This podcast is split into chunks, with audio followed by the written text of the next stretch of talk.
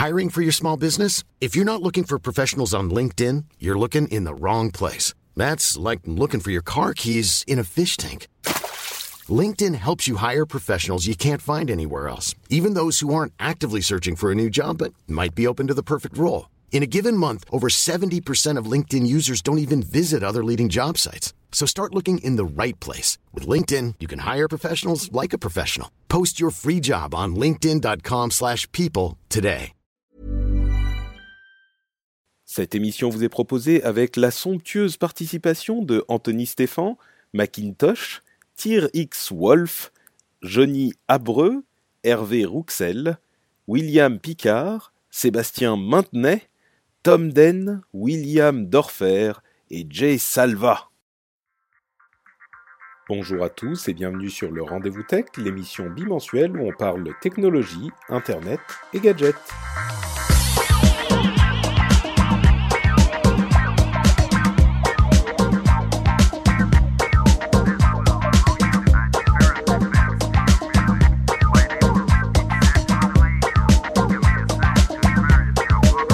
Bonjour à tous et bienvenue sur le Rendez-vous Tech. Le Rendez-vous Tech, c'est l'émission bimensuelle où on vous résume toute l'actualité tech, internet et gadgets. On lit tout ce qui se passe, on résume tout ce qui est important et on oublie les choses qui n'ont vraiment pas d'importance.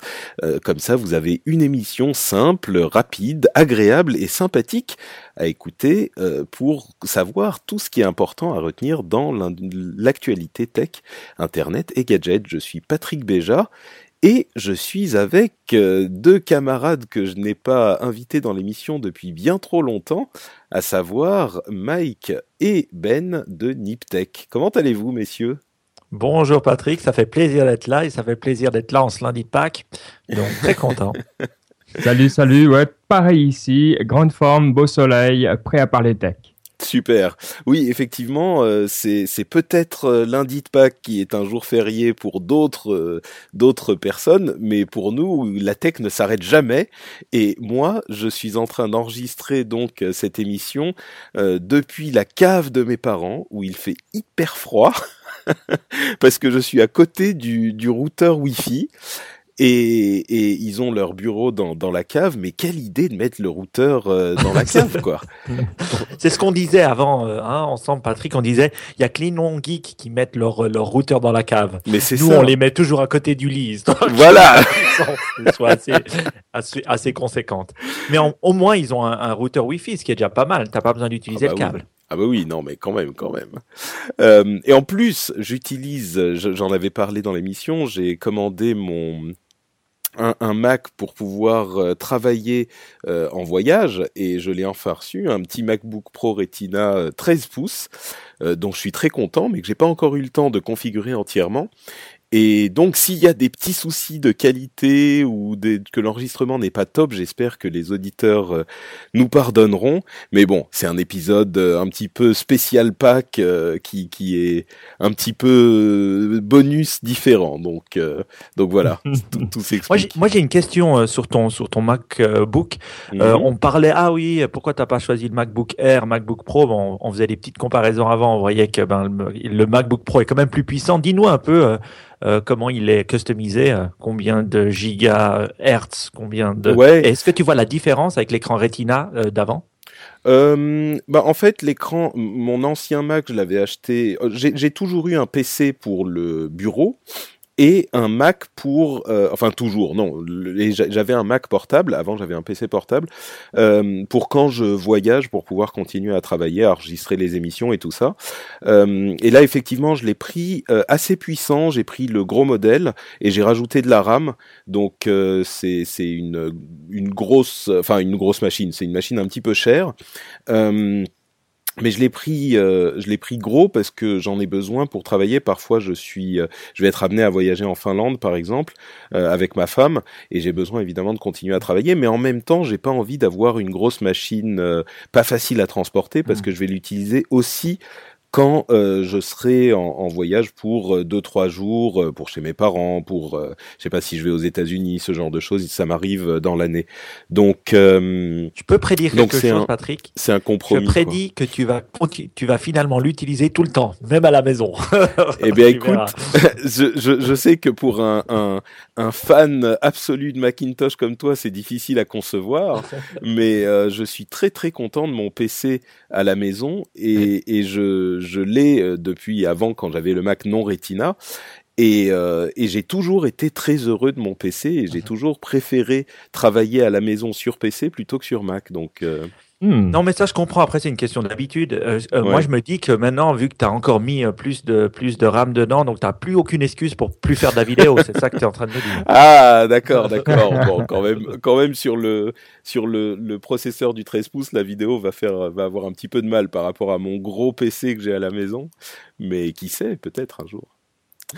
Euh, donc voilà, c'est et, et est-ce que je sens la différence? Franchement, pas énormément. Hein. L'écran Retina est très beau, c'est sûr. Le Mac est un petit peu plus petit que l'ancien modèle. J'avais un vieux donc qui a 5 ans. Euh, il est toujours la même qualité de design industriel incroyable, qui est vraiment très très beau, très agréable à utiliser. Le le trackpad Force Touch est assez bizarre. Euh, on en a parlé euh, de ce trackpad qui ne clique pas, mais qui ah oui. simule un clic avec une vibration d'un moteur. Euh, mmh. un, un, un, comment s'appelle magnétique machin là. ouais, ah. c'est juste. Oui, le terme. donc, donc euh, non, mais il y a un nom pour les. Bref, euh, et, et c'est assez. Moi, je sais pas. c'est c'est assez bizarre en fait parce que tu vraiment l'impression que ça clique, il fait une vibration latérale euh, et tu as vraiment l'impression que ça clique quand tu appuies. C'est une sensation extrêmement étrange parce que le, le, le trackpad ne bouge pas. Mais t'as l'impression que ça clique vraiment. Et bon, c'est un petit peu gadget là, c'est pas hyper utile, mais c'est juste euh, surprenant quoi. Mais bref, donc le je port suis... universel euh, USB ou c'est euh, pas encore pour cette version? Ah non, alors ce, cette version c'est des USB 3 classiques, c'est pas le l'USB-C euh, mini qu'il y aura sur le prochain Mac, enfin sur le Mac euh, normal, le MacBook normal qui est le, le, tout petit, encore plus petit que le R qui sort bah, dans quelques jours à peine là. Ouais. Donc voilà. Donc voilà le résumé de euh, du Macintosh, euh, du nouveau Macintosh de Patrick et de l'enregistrement dans la cave de papa et maman où il fait très froid. et euh, en plus, Ben a un train à attraper dans un petit peu plus d'une heure, donc on va pas trop traîner, on va commencer à vous parler de tech quand même avec euh, trois sujets principaux, et puis les news et rumeurs bien sûr. Euh, le premier, c'est la conférence Facebook F8, où il y a eu euh, deux choses principales sur lesquelles je voudrais me concentrer. On va ensuite parler encore de Microsoft, qui décidément a toujours des annonces et réussit à rester dans le dans l'inconscient collectif de manière assez magistrale depuis quelques mois, et puis de Chrome OS, qui là aussi a eu quelques annonces, une en particulier, en particulier qui m'a qui m'a intéressé. Euh, mais donc on va commencer par Facebook euh, et sa conférence F8, qui est la conférence des développeurs de Facebook. Et il y a eu deux annonces qui m'ont intéressé. Peut-être que vous pourrez nous parler d'autres euh, de ces annonces qui, si elles vous ont intéressé aussi, mais ces deux premières sont d'une part l'annonce selon laquelle Facebook va héberger du contenu eux-mêmes, et d'autre part le fait que Messenger est en train de devenir une plateforme plus qu'un simple outil de, euh, de, chat, euh, bah, un outil de chat, un, outil de conversation, de messages directs, etc. Alors, la première, Facebook va héberger du contenu. Ils ont annoncé la chose en, disant qu'ils avaient des partenaires qui allaient désormais euh, héberger du contenu directement sur Facebook plutôt que d'uniquement euh, mettre des liens qui allait les amener vers les sites de ses propres partenaires. On parle de, de sites comme euh, de, de, de, sites web comme Vice, The Onion, euh, Vox Media qui euh, produit euh, les sites que, que j'apprécie particulièrement, The Verge et Polygon par exemple, mais il y en a d'autres.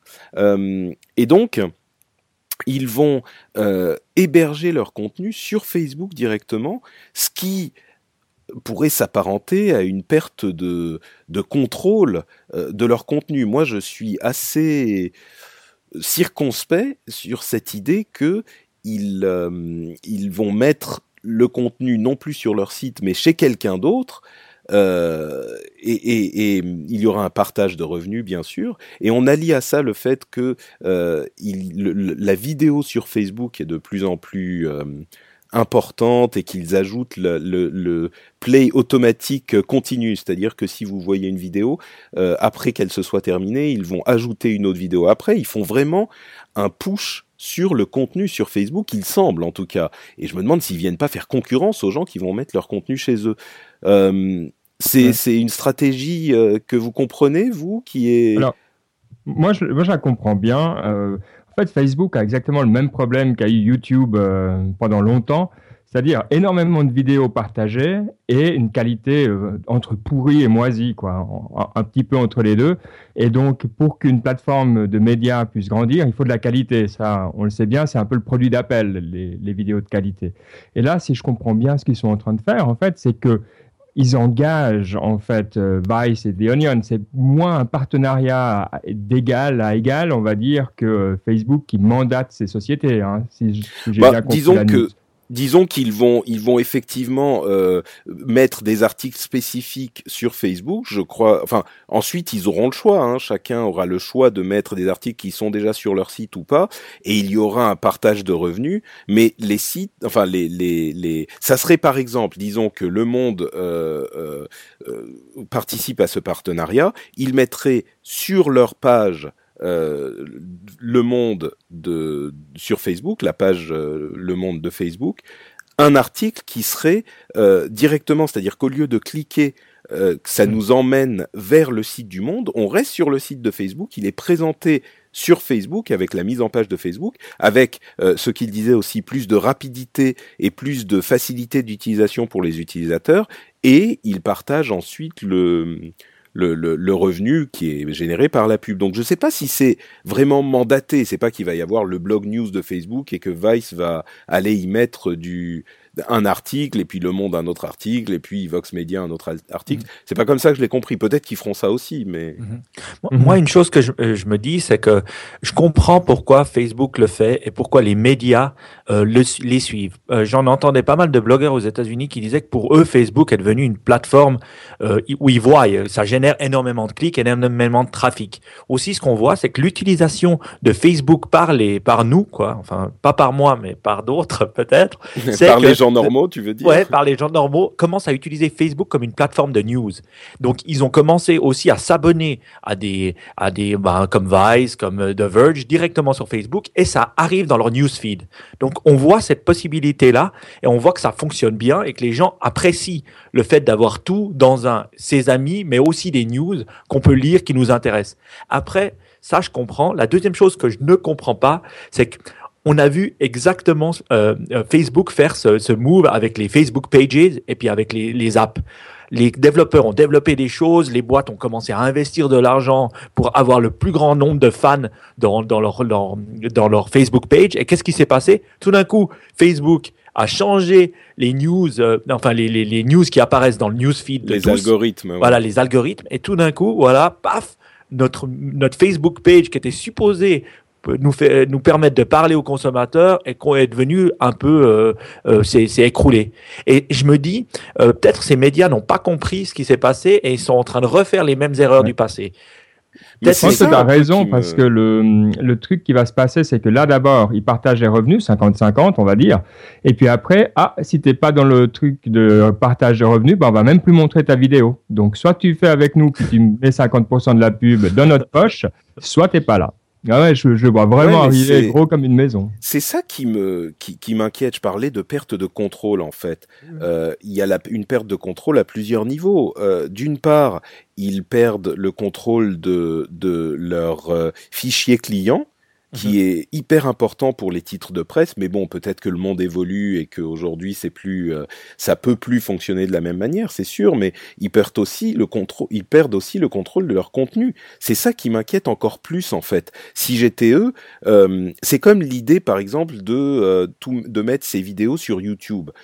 effectivement, c'est très bien de mettre ces vidéos sur YouTube et on a une audience qui est beaucoup plus grande qu'ailleurs, etc. Mais par contre, on est à la merci de, de, YouTube. Et c'est ça qui me... Mais bon, en même temps, j'en discutais avec mon ami Tom Merritt, et euh, ce qu'il me disait, c'est que la nouvelle philosophie du contenu sur Internet, c'est que ton journal ou ton magazine ou le contenu que tu produis, c'est pas un site, c'est le contenu que tu peux mettre aussi sur autant d'endroits que tu veux. Donc, le l'idée n'est pas, euh, c'est une idée qu'on devrait, qu'on devrait bien comprendre, nous qui sommes geeks et qui sommes euh, mhm. justement au, devant de cette scène, c'est l'idée de protéger ton contenu et de le garder enfermé sur ton site et que personne d'autre ne l'ait pour que tu sois sûr d'en avoir, euh, d'en tirer tous les bénéfices. C'est une idée qui est d'une part dépassée et puis d'autre part un petit peu illusoire. Donc il faut être présent partout. Ton magazine, c'est pas ton site web, c'est le contenu que tu produis et ton magazine, il est partout.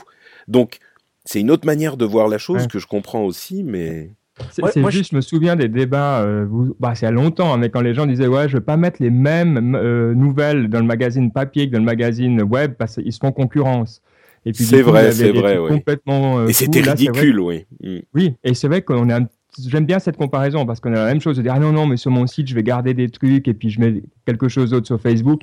Ça n'a pas de sens oui mais il faut quand même dire qu'il y a encore ces deux notions qui s'affrontent. La notion de d'être d'avoir euh, quelque chose de fermé euh, exemple d'e-information aux États-Unis ou un peu Wall Street Journal qui quand même mm. est payant où il y a un paywall euh, où il faut s'inscrire d'e-information la même chose et ça semble fonctionner. Des autres comme BuzzFeed ou Vice qui mettent un peu leur contenu partout après, moi, je ne sais pas quelle est la meilleure. Euh, tout ce que j'imagine ou je vois en ce moment, c'est qu'en fait, les journaux ne font plus d'argent. Donc, ils essayent de trouver le modèle qu'ils n'ont encore pas euh, vu fonctionner.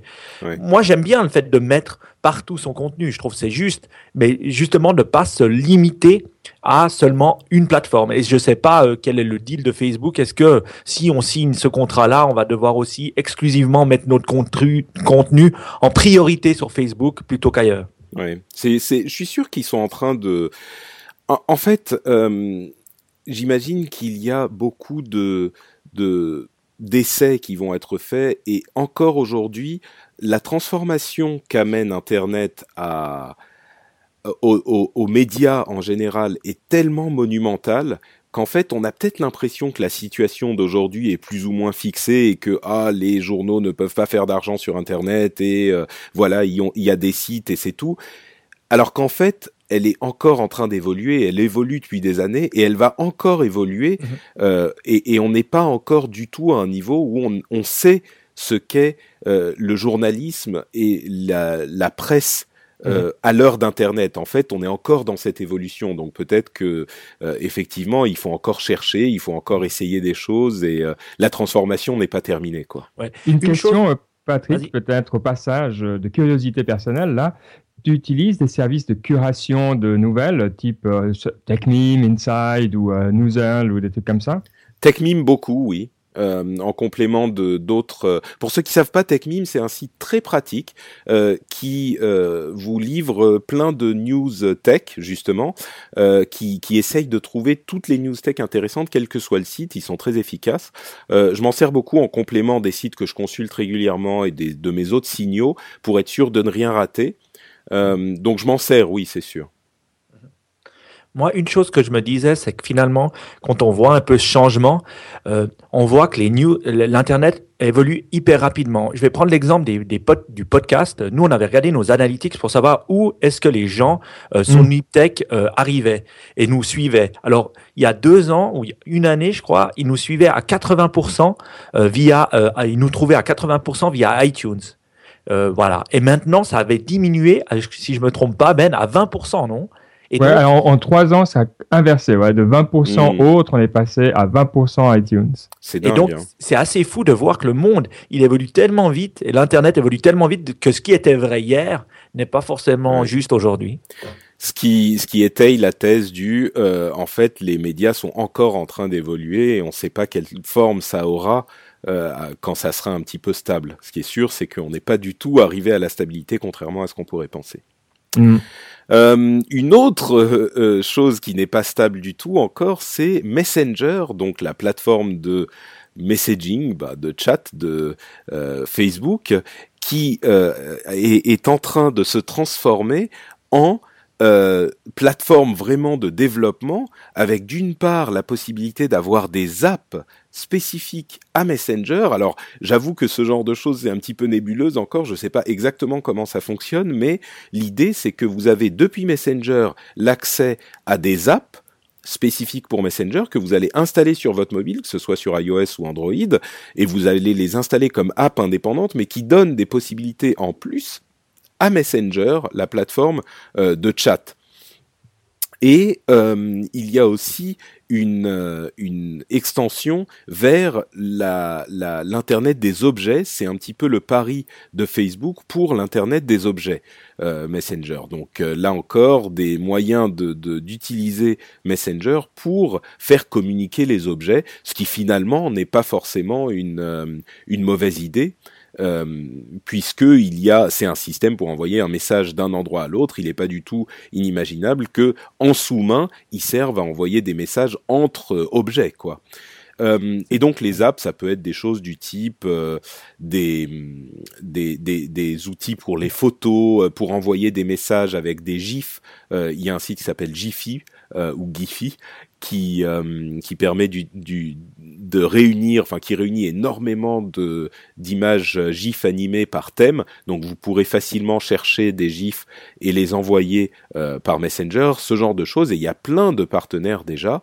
Euh, et, et, on sait que en Asie notamment, il y a des apps comme Line ou, ou d'autres qui ont des écosystèmes euh, de, de, de, développement extrêmement développés, euh, extrêmement importantes et qui font beaucoup d'argent avec ce genre de choses. Donc euh, Messenger, une prochaine plateforme de développement euh, euh, importante, est-ce que vous y vous y croyez, vous le voyez venir? Alors moi je trouve que c'est absolument génial et on, on, voit que Facebook comprend vraiment bien, comme on disait, les, les comprend les jeunes. voilà, mais comprend tout le monde parce que qu'est-ce qui se passe? On se dit ouais, ils font une plateforme de paiement. Bon, ouais, une plateforme de paiement, moi je trouvais pas ça hyper intéressant, mais en fait c'était juste la brique qu'il leur fallait pour lancer la plateforme. Et comme on parlait pour les news avant, ils ont ce même coup où d'un coup, en fait, là, beaucoup de gens vont ouvrir Facebook, en ouvrant Internet comme à l'époque, on ouvrait Internet Explorer, c'était l'Internet, c'était un peu tout mélangé. Là, c'est la même chose. à une certaine époque, euh, pour certaines personnes. Ouais. Exactement. Et donc, ils veulent devenir cette espèce de, de plateforme par défaut qui est carrément un système d'exploitation. En fait, on va dessus, on ouvre son Messenger, on ouvre ses apps là-dedans. Et donc, ils ont de nouveau, eux, ils essayent de, de capter l'intégralité de l'écosystème. Euh, alors, pour moi, je sais que ça va jamais fonctionner. Par contre, qu'ils arrivent à une certaine part de marché avec ça, euh, j'ai pr pratiquement aucun doute. Donc, euh, je trouve que c'est très bien joué de leur part. Quoi. Moi, je trouve que c'est, ils ont bien vu la chose et ils ont, ils ont fait un, peu le frog leap là. Ils ont sauté au-dessus, au-dessus de leurs, leurs, adversaires. On voit quoi? On voit en Europe, nous on utilise très peu Facebook Messenger. Aux États-Unis, oui. En Asie, c'est WeChat. Et là, en devenant une sorte de plateforme, ils deviennent un peu vraiment quelque chose qu'on va utiliser. Euh, un business case que je trouve assez hallucinant, c'est euh, le, le, customer to business, business chat qu'ils appellent. Donc, ça veut dire, nous, sur un site web, on peut discuter avec euh, euh le, la personne du, du, site Internet en tant que consommateur facilement. Et eux, ils vont créer cette plateforme-là. Et ça, actuellement, ça manque. Moi, j'ai un login euh, euh, Facebook, comme vous, on est plus d'un milliard en avoir un, donc c'est beaucoup plus facile pour nous d'utiliser Messenger pour chatter avec des sites web, pour chatter avec d'autres personnes. Quand, Ou du, du euh, service consommateur, enfin du SAV, ce genre de choses. Oui. Tout à fait. Et jusqu'à maintenant, pourquoi est-ce que ça marche pas si bien? Parce qu'il n'y a pas une plateforme centralisée qui permet de le faire. Et moi, je suis sûr que ça, le, ce business case-là va exploser euh, parce qu'il y a une réelle demande. Il y a une réelle demande de ça. Et euh, ils voyaient aussi qu'ils avaient de la peine parce que nous, on utilise WhatsApp en Europe et euh, on va pas forcément changer. Alors que là, ça nous permet un autre business case qui va être intéressant pour nous. Moi, je pense qu'ils vont cartonner, en tout cas dans ce domaine-là. Il y a un truc peut-être à remettre en, en lien. c'est vous vous souvenez de Home? Le, le, le, home screen qu'ils avaient fait pour Android, Facebook. Oui, c'est là une sorte de pseudo système d'exploitation qui était en fait un home screen. Euh, tout à fait. Exactement. Et donc, ils continuent à itérer, à itérer. Ils veulent passer par-dessus Android et iOS et ils vont y réussir. Ils sont comme Microsoft pour ça. Ils lâchent pas le morceau euh, et ils trouveront un moyen de, de ben justement de ne pas être à la merci euh, d'Apple ou Google c'est effectivement, euh, ils font en fait euh, une, sorte de surcouche avec différents éléments, et c'est là qu'on se rend compte de la pertinence de euh, ce qui s'est passé il y a quelques mois ou peut-être même un an déjà. C'était la séparation de Messenger de l'app Facebook euh, en tant que tel. Et au début, il y avait beaucoup de gens qui étaient un petit peu frustrés de cette séparation. Ils disaient mais c'est Facebook, donc je veux tout avoir dans mon app Facebook unique. Mais à force, ils ont séparé différents éléments et en l'occurrence, euh, Messenger, qui est effectivement un, élément un petit peu différent du reste de Facebook, qui sert à chatter, et qui, enfin, en plus, pour pouvoir fait, faire cette transformation en plateforme de développement, euh, il était assez évident qu'il fallait qu'il soit séparé de Facebook, ou en tout cas, ça simplifie un petit peu les choses. Donc, ils avaient, à mon sens, déjà cette idée en tête et euh, il est vrai que ça pourrait, ça, ça, ça, c'est encore plus cohérent euh, dans ce dans ce cadre-là. Mm-hmm. Et, je, pense que ça va dans l'idée aussi de, de la génération Actuellement, on veut tout commander par SMS. On voit des plateformes qui, qui sont en train d'être lancées comme Magic, où on peut tout commander via des SMS. Et donc, Messenger se, se, se, se, positionne exactement dans ce niveau-là. On n'a plus envie de téléphoner aux gens. On préfère chatter, on préfère envoyer deux, trois messages, même à euh, bah, son livreur de pizza ou à une librairie ou pour poser une question à un magasin. Et moi, je me dis, regardez, souvenez-vous le Facebook, Facebook login comme ça a marché. Mm. Même encore aujourd'hui, on, l'utilise ben, euh, sur différents services. Ben, Messenger, ça va devenir exactement la même chose, mais pour le chat sur les sites web, je pense. Possible, possible, effectivement. C'est intéressant en tout cas comme développement. Euh, bon, il y a différentes autres petites choses qui ont été annoncées, mais rien d'absolument essentiel.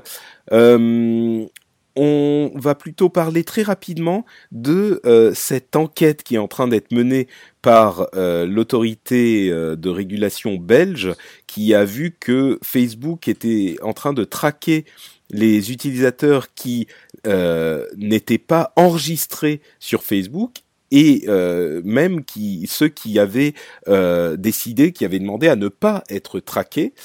Et euh, la, différents pays se sont joints à cette enquête. En fait, on n'en sait pas encore grand-chose. Euh, on n'a pas tous les détails. Facebook dit oui, mais non, on fait pas ça pour ça. Vous avez mal compris. Et euh, enfin, les, ils n'ont rien compris. Et la Belgique dit euh, mais non, mais regardez, ils traquent tout le monde. Et en fait, ils ne sont pas parlé euh, l'un à l'autre. Donc, je pense qu'on va avoir plus d'informations là-dessus. Mais c'est soit assez malhonnête de la part de Facebook, soit une incompréhension totale euh, de la part des enquêteurs. Et les deux sont tout à fait possibles. Donc, euh, Mais euh, je pense que parce qu'ils font pas de, c'est pas via des cookies, c'est des, fingerprints comme on dit. Donc ils prennent des, des profils de machines, etc. et puis en fait, on arrive à trouver des, des, utilisateurs individuels, mais sans les suivre vraiment. C'est ça. c'est ça? Donc, euh, enfin, non, il y a un petit peu, il y a un petit peu des deux aussi, mais, mais en même temps, hmm. ils peuvent dire, mais pour savoir qu'il faut pas vous traquer vous spécifiquement, il faut, il faut aussi qu'on sache euh, qui vous êtes tu vois, pour pour euh, donc ils font un petit cookie pour dire, mais tu vois, c'est c'est très. Il faut que je te traque pour pas te traquer, c'est magnifique. c'est la logique Facebook. Moi, ce qui m'énerverait dans ça, c'est de dire si euh, j'ai mis dans mon browser ou dans mon, mon téléphone Do Not Track, Là, ça m'énerverait qu'il bypasse cela pour continuer à me traquer. Parce que normalement, on a la possibilité de le dire, en tout cas dans son mobile ou dans son browser, et ça, ça m'énerverait. Bah, tu sais que ce, ce mm. Do Not Track euh, qui a été euh, défendu chèrement par différents développeurs euh, est en train d'être abandonné par tout le monde parce que de toute façon, les agences de pub euh, ne, ne l'honorent pas ce, ce, standard. Donc, et même Microsoft a déclaré que eux, ils avaient essayé pourtant, ils avaient été euh, hyper presque militants à ce niveau-là en mettant par défaut le Do Not Track dans leur navigateur internet. Ben, ils ont annoncé qu'ils l'abandonnaient cette activation par défaut puisque de toute façon, il sert à rien. Donc bon. Mais d'ailleurs, Microsoft, tiens, passons à Microsoft qui a euh, encore une fois des, des informations intéressantes euh, ce mois-ci, enfin ces, ces, dernières semaines, avec l'annonce notamment de la Surface 3 et non pas la Surface Pro 3 qui est sortie il y a quelque temps, qui est, vous vous souvenez de la Surface RT, qui était une mhm. surface sous processeur ARM. Euh, mhm. donc qui ne faisait pas tourner les applications Windows. Et bien là, la version non pro et sous processeur euh, Intel, donc euh, architecture x86, et donc elle peut faire tourner n'importe quelle application Windows. Euh, et elle est disponible pour, enfin elle va être disponible, je ne sais pas si elle est déjà sortie, mais très bientôt en tout cas, pour 500 dollars aux États-Unis. donc on peut imaginer autour de 500 euros ou un petit peu plus en France. Et c'est une tablette. Donc avec le clavier très pratique, le, le, clavier touch Type, je crois. Euh, qui fait tourner Windows entièrement, qui est assez fine. Euh, alors la grande question en fait que je me pose moi, c'est est-ce que les benchmarks vont être bonnes? Est-ce que la, puissance va être suffisante pour faire tourner euh, suffisamment de machines, de machines, enfin pardon, pour faire tourner suffisamment de programmes euh, pour qu'elle soit vraiment utilisable en tant que machine Windows ou pas euh, C'est la grande question. Mais si c'est le cas, euh, c'est une belle petite, une belle petite mhm. bestiole parce qu'elle bénéficie mhm. toujours de ce design magnifique des, des, des, machines sur ou pardon des machines Surface de Microsoft. Mhm. Pour moi, quand je vois ça, ben, c'est vraiment la question que je me pose, c'est est-ce que ma, mon prochain ordinateur portable sur Windows que j'utilise pour mon travail ne devrait pas être une surface? Et cette question-là, ben, euh, je, je, vois le, use case avec mon iPad que maintenant j'utilise plus, plus depuis que j'ai mon iPhone 6 Plus et que j'ai laissé tomber. Pourquoi? Parce que je n'arrive pas vraiment à travailler avec mon iPad. Tandis que dans l'environnement Windows euh, ou dans l'entreprise que où je travaille, il y a un environnement Windows me permettrait de beaucoup plus travailler, de, de travailler sur mes, mes documents Word, d'avoir peut-être de pouvoir sauvegarder mes documents, avoir plein de choses plus facilitées qui deviendraient un laptop. Oui, c'est sûr. C'est l'idée, effectivement, de ce Surface. On, on sait que hum, Apple serait en train de travailler sur un iPad Pro, justement, parce qu'on constate que l'iPad est, est, très bien pour consulter les mails et aller sur Facebook, mais pour travailler, c'est plus compliqué. Euh, c'est encore et, un en sens plus, de faire la distinction, vraiment, entre euh, tablette et laptop. Enfin, c'est que là, on voit... Euh, ah bah disons que pour les tablettes Android et les tablettes iOS, tu fais la distinction parce que tu peux pas lancer les programmes que tu. Même si c'est de mieux en mieux, il y a notamment Office et ce genre de choses. Mais euh, et puis surtout la, la, la Surface 3 sera euh, pourra être upgradée à Windows 10. Donc euh, mais bon, pour moi, effectivement, c'est une question de puissance. Il faudra voir si ça tourne vraiment. Il n'y a pas de raison que ça soit pas le cas pour les tâches simples. Mais et euh, oublions pas que ben voilà, Microsoft a toujours les business users hein, de manière à part ceux de la Silicon Valley peut-être, mais sinon euh, la majorité des entreprises sont sur Windows et c'est vrai que ça, ça serait une sacrée arme à utiliser euh, quand on est en voyage ou voilà pour remplacer carrément son portable pour les business users. Et je trouve vraiment, moi, ça fait un moment que je me dis mais quand est-ce que je vais faire le switch? Et euh, je, je, vais aller le tester pour voir si ça sera maintenant. Bon, bah tu nous diras si ça t'a convaincu. Oui, Ben. Faisons un petit, un petit questionnaire, là, euh, un petit poll rapide euh, dans les notes, les commentaires de l'émission, parce que c'est vrai que toi, Mike, tu n'utilises plus ton iPad. Moi, je n'utilise plus non plus pour les mêmes raisons. C'est-à-dire que je ne peux pas travailler, puis bon, pour les deux jeux que je fais de temps en temps, bah, je reste sur mon téléphone. Euh, et toi, Patrick, est-ce que tu utilises encore des tablettes vraiment autant que tu as pu le faire au début? Si tu le faisais beaucoup au début. Hein. Alors, euh, ma femme n'utilise plus son iPad parce qu'elle a justement, elle vient d'acheter un iPhone 6 Plus pour justement remplacer euh, iPad et iPhone. Euh, c'est cette utilisation double qu'elle qu'elle voulait et qu'elle dont elle est très satisfaite. moi, par contre, j'utilise mon iPad tous les jours. je le recharge tous les deux jours. Je, dois ah, l'utiliser 4 ou 5 heures par jour, facile tu es un professionnel de Hearthstone, donc euh, c'est pour ça. Hein.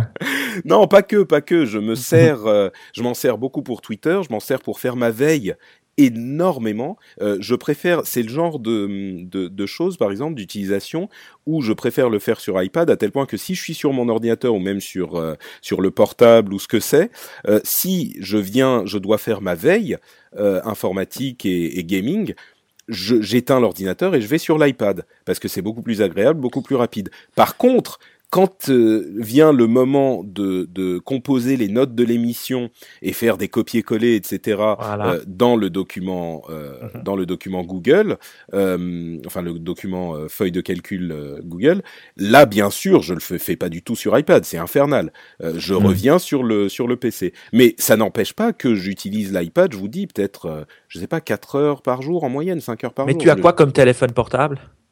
Un iPhone 6.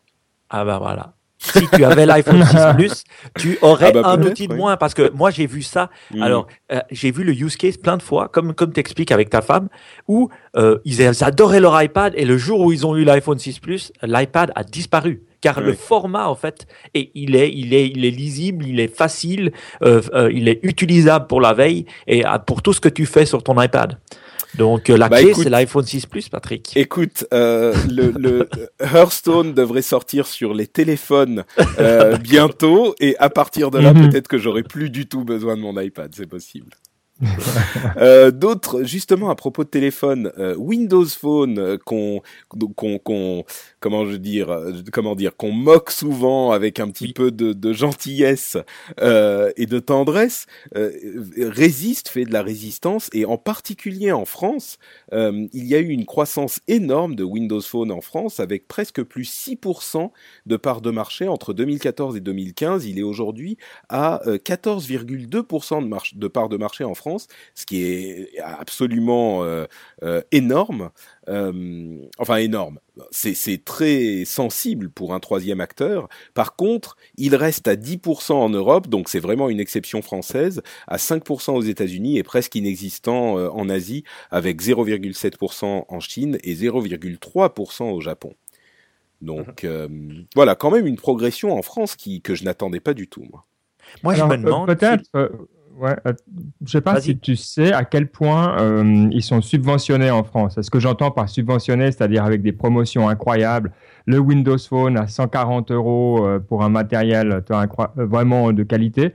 c'est le cas? Tu vois beaucoup d'offres comme ça chez Orange, euh, etc. Bah, disons qu'il y a des très bons Windows Phone euh, pas trop chers de toute façon. J'ai pas l'impression qu'ils soient plus subventionnés que d'autres. Il y a des très bons Android euh, qui sont très bons marché aussi. Donc je crois pas que ça soit une question de subvention. Et j'imagine qu'il y a au moins d'autres pays en Europe. il fait très, il est très bon en, en, Chine, en Italie aussi Windows Phone. mais j'imagine qu'il y a d'autres pays en Europe où ils sont effectivement aussi subventionnés plus ou moins. Donc Mm. Moi, je me demande si aussi c'est pas le retour du fait que euh, les grands distributeurs, enfin de, de, téléphonie comme France Télécom, comme Bouygues et tout ça, si est-ce que c'est une question de marge? Est-ce que eux finalement se font plus d'argent en vendant des Windows Phone qu'en faisant des, des, des euh, qu'en vendant des iPhones? Moi, ce que j'entends euh, des fois de mm. gens qui travaillent euh, chez Swisscom, qui est le France Télécom suisse, ils disent ben ils vendent des iPhones par dépit. On sait qu'Apple donne très peu de marge. On hmm. sait que ben voilà, c'est leur habitude et donc ils en vendent parce que les gens les demandent, pas parce qu'ils aimeraient les vendre et qu'ils se font de l'argent avec. Donc je me demande s'il n'y a pas un angle à prendre en disant bah iPhone se positionne entre l'iOS et les, les, les, Android, donc plus cher, et, et le, le distributeur euh, de téléphonie se fait plus d'argent, donc va le pousser. Bah encore une fois, je ne sais pas s'il y aurait une différence entre les différents pays européens, mais c'est possible. Peut-être que l'équipe commerciale Microsoft euh, France, Microsoft, il faut que je dise Microsoft, euh, France est plus agressive que les autres, c'est possible, oui. Euh, en tout cas, ce qui est sûr, c'est que Microsoft est euh, agressif un petit peu partout, notamment chez Android et même euh, chez iOS dans une certaine mesure. Ils sont en train de faire des deals avec différents constructeurs pour qu'ils intègrent, ils préinstallent Office et Skype sur leur device mm. Android. on a vu qu'ils étaient en discussion avec Samsung et que sur le Galaxy S6, ils avaient finalement installé certains euh, logiciels, certaines apps, mais là ils discutent avec Dell, Pegatron et d'autres OEM euh, qui vont qui vont préinstaller Office et Skype sur Android. Encore une fois, on voit ce, ce Microsoft différent de Satya Nadella. D'ailleurs, Microsoft vient de fêter ses 40 ans. Rendez-vous compte, 40 ans. C'est incroyable. Hein. Il y avait un, un, un, message, un mail de Bill Gates euh, qui disait, qui rappelait ce rêve qu'ils avaient il y a 40 ans quand ils ont fondé la société d'avoir un ordinateur sur tous les bureaux et dans toutes les maisons. Et à l'époque, c'était, on se rend pas compte à quel point c'était fou. Et, et aujourd'hui, c'est pas un ordinateur dans, dans tous les bureaux et dans toutes les maisons. C'est, quatre ordinateurs, en tout cas, dans notre monde euh, euh, euh superficiel et, et consumériste. Euh, il y, a, il y en a quatre par maison ou plus si on compte les mmh. smartphones. Mais bref, donc euh, Microsoft, là encore, qui se, se, se s'immisce dans les monde où il n'était pas traditionnellement. Il y a aussi Office Lens, un, outil de scanning, euh, de scan de, documents euh, qui travaille bien avec Office, qui est mhm. disponible sur iPhone. Euh, et, Ils l'ont pas enlevé. J'essaie de chercher. Il était, il était enlevé du, App Store sur Android. ah oui? Peut-être qu'il y a eu un petit. Ouais, ah, alors à voir. Hein. Peut-être que c'est juste là un petit bug et puis oui, il reviendra, je pense. Mais donc voilà, bref, euh, Microsoft toujours euh, très agressif sur euh, tous les tous les marchés, en particulier ces marchés mobiles, toujours positif, je pense. Moi, j'ai une question pour toi, Patrick, par rapport à Microsoft. C'est que j'ai entendu beaucoup de, de, de, de, choses divergentes par rapport au nouveau Windows 10. Alors, certains, j'ai entendu euh, d'abord de dire que le Windows 10, il serait gratuit même pour les pirates. Après que non, finalement, il serait pas gratuit, mais euh, il devrait quand même payer. Et puis, il, semblerait qu'il y ait deux, deux visions. Est-ce que Microsoft va vraiment offrir l'update de, de, Windows 10 à tout le monde, même à ceux qui l'ont downloader illégalement gratuitement alors, tu aurais dû écouter le, rendez-vous tech précédent parce oh qu'on détaillait la chose. Mais euh, en fait, la réponse c'est oui et non. C'est-à-dire que ils vont effectivement offrir euh, Microsoft, euh, enfin offrir Windows 10 aux gens qui ont piraté Windows 8, mais euh, il ne sera pas pour autant transformé en version valide de Windows. C'est-à-dire que ah. les gens qui ont piraté Windows 8 ont une version non valide de Windows qui a des restrictions, euh, notamment au niveau du support et de, des mises à jour, etc. Euh, et Windows 10 sera de même nature, c'est-à-dire qu'il sera avec les restrictions d'une version piratée. Donc il l'upgrade à Windows 10 quand même, ce qui permet d'upgrader absolument tout le monde à Windows 10, c'est-à-dire que là, il y aura plus, enfin, les seules machines, ils vont avoir une part de marché avec Windows 10 qui sera énorme, énorme, énorme, et c'est très malin parce que même ces machines piratées seront sous Windows 10, donc euh, tout le monde mhm. sera sous Windows 10 et ça sera une plateforme monumentale pour les développeurs et pour tout le monde. Mhm. Et ils vont finalement casser cette fragmentation qu'ils avaient énormément. Euh, ok, ah bah c'est bien. Et, c'est ce qu'on espère en tout cas. Je pense qu'après ça, il y aura plus que les, les, les, irrécupérables qui seront encore sous, sous d'autres versions, sous Windows XP ou ce que c'est. Euh, un autre OS qui fait son petit bout de chemin, c'est le dernier sujet dont je voulais parler en, profondeur. Euh, c'est un OS auquel je ne croyais vraiment pas à l'origine euh, et qui finalement continue à faire son petit bout de chemin et qui continue à se développer de manière intéressante, c'est Chrome OS. Alors, vous le savez, hein, Chrome OS, c'est un OS développé par Google qui est une sorte de navigateur Chrome en tant qu'OS. Alors, ils ont ajouté des fonctionnalités au cours des années. Euh, je crois qu'on peut avoir des documents local maintenant. Il y a une euh, interface utilisateur un petit peu plus proche de celle de Windows classique. Avant, c'était que le navigateur. Maintenant, il y a des icônes et, genre des fenêtres qui s'ouvrent. Et là, les annonces qu'ils ont fait sont assez intéressantes. C'est une série de machines sous Chrome OS euh, qui sont différentes et intrigantes. Il y a notamment celle qui m'a le plus intrigué, c'est euh, le, le, le, Chrome Bit fabriqué mhm. par Asus. Euh, qui est une machine pour une centaine de dollars, euh, qui est en fait une clé une clé HDMI comme le, le Chromecast, mais une clé HDMI qu'on branche sur sa télé directement et qui intègre Chrome OS. Et là où c'est intrigant, c'est qu'en fait, ça veut dire qu'on a un, mini ordinateur, parce que Chrome OS, même s'il est limité, c'est quand même un OS qui sert à différentes choses, euh, et on peut l'avoir pour moins de 100 dollars euh, et le brancher. Ça peut servir de d'ordinateur d'appoint. Ou moi qui aime bien le, le, Chromecast, une version un petit peu améliorée de ça, euh, ça peut être utile pour certaines personnes, quoi. Chrome OS, pas convaincu, hein Chrome OS, c'est ouais moi, je, vois partout, alors je, et je lis partout et j'entends partout que c'est un succès euh, phénoménal et tout ça. alors, phénoménal. c'est dans certains marchés. Hein. c'est certains marchés. L'éducation, notamment, c'est des machines bon marché qui, qui plaisent dans le monde de l'éducation. C'est certains marchés. C'est pas. Euh, je pense pas que ça soit les utilisateurs traditionnels d'ordinateurs en fait qui s'en servent. Euh, il y a ça, moi, j'ai jamais vu personne l'utiliser. Hein. Hmm. Tu connais des, gens euh, concrètement qui l'utilisent au boulot ou pas hors de l'éducation, alors on va dire? En dehors de, des gens qui travaillent chez Google Non, pas. Mike, toi, t'as déjà vu des gens utiliser Chrome OS au quotidien C'est toujours la même chose. Après, on se dit, bah, est-ce que voilà, euh, j'étais dans le dans, le métro à New York il y a trois semaines et puis les gens ils jouaient encore à Candy Crush. Alors je me suis dit, bah regarde, Candy Crush fonctionne, les gens l'utilisent. Moi, je me dis, mais c'est quoi le use case d'un Chrome d'un Chrome OS versus un Chromecast?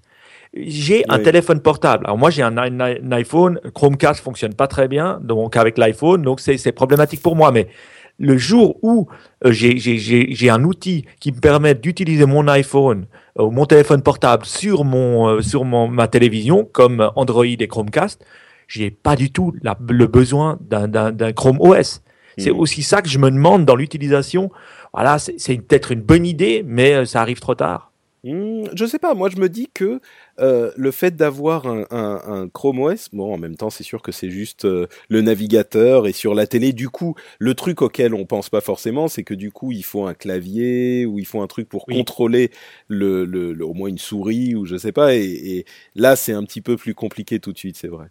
Bon, moi, je me disais, si on a envie d'un OS, finalement, on veut un OS vraiment où, comme tu disais, j'utilise mon, mon portable quand je dois faire des choses, quand je dois construire des choses ou quand je dois euh, créer des choses. Mon, mon, mon téléphone portable, j'utilise juste pour faire de la veille ou pour lire des, des, des, choses. Et donc, moi, j'estime qu'un Chrome OS, ça devrait être Windows, Windows 10, si on veut bien. Avoir cette possibilité sur un, une petite, euh, un petit euh, clé USB ou un OS d'avoir ben, un, vrai OS, tu veux voilà, un vrai OS mm. sur lequel on peut vraiment travailler. Mm.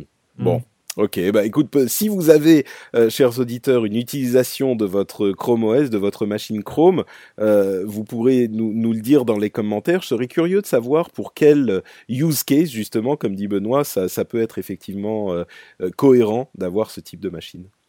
Euh, dernière petite news sur Chrome OS, ou en quelque sorte, en fait, euh, il y a un outil de Google qui s'appelle Arc. Je me souviens plus euh, ce qu'est l'acronyme, mais en gros, ça permet d'utiliser des apps, des apps. Ah oui, c'est App Runtime for Chrome. Donc, ça permet de lancer des applications Android dans Chrome.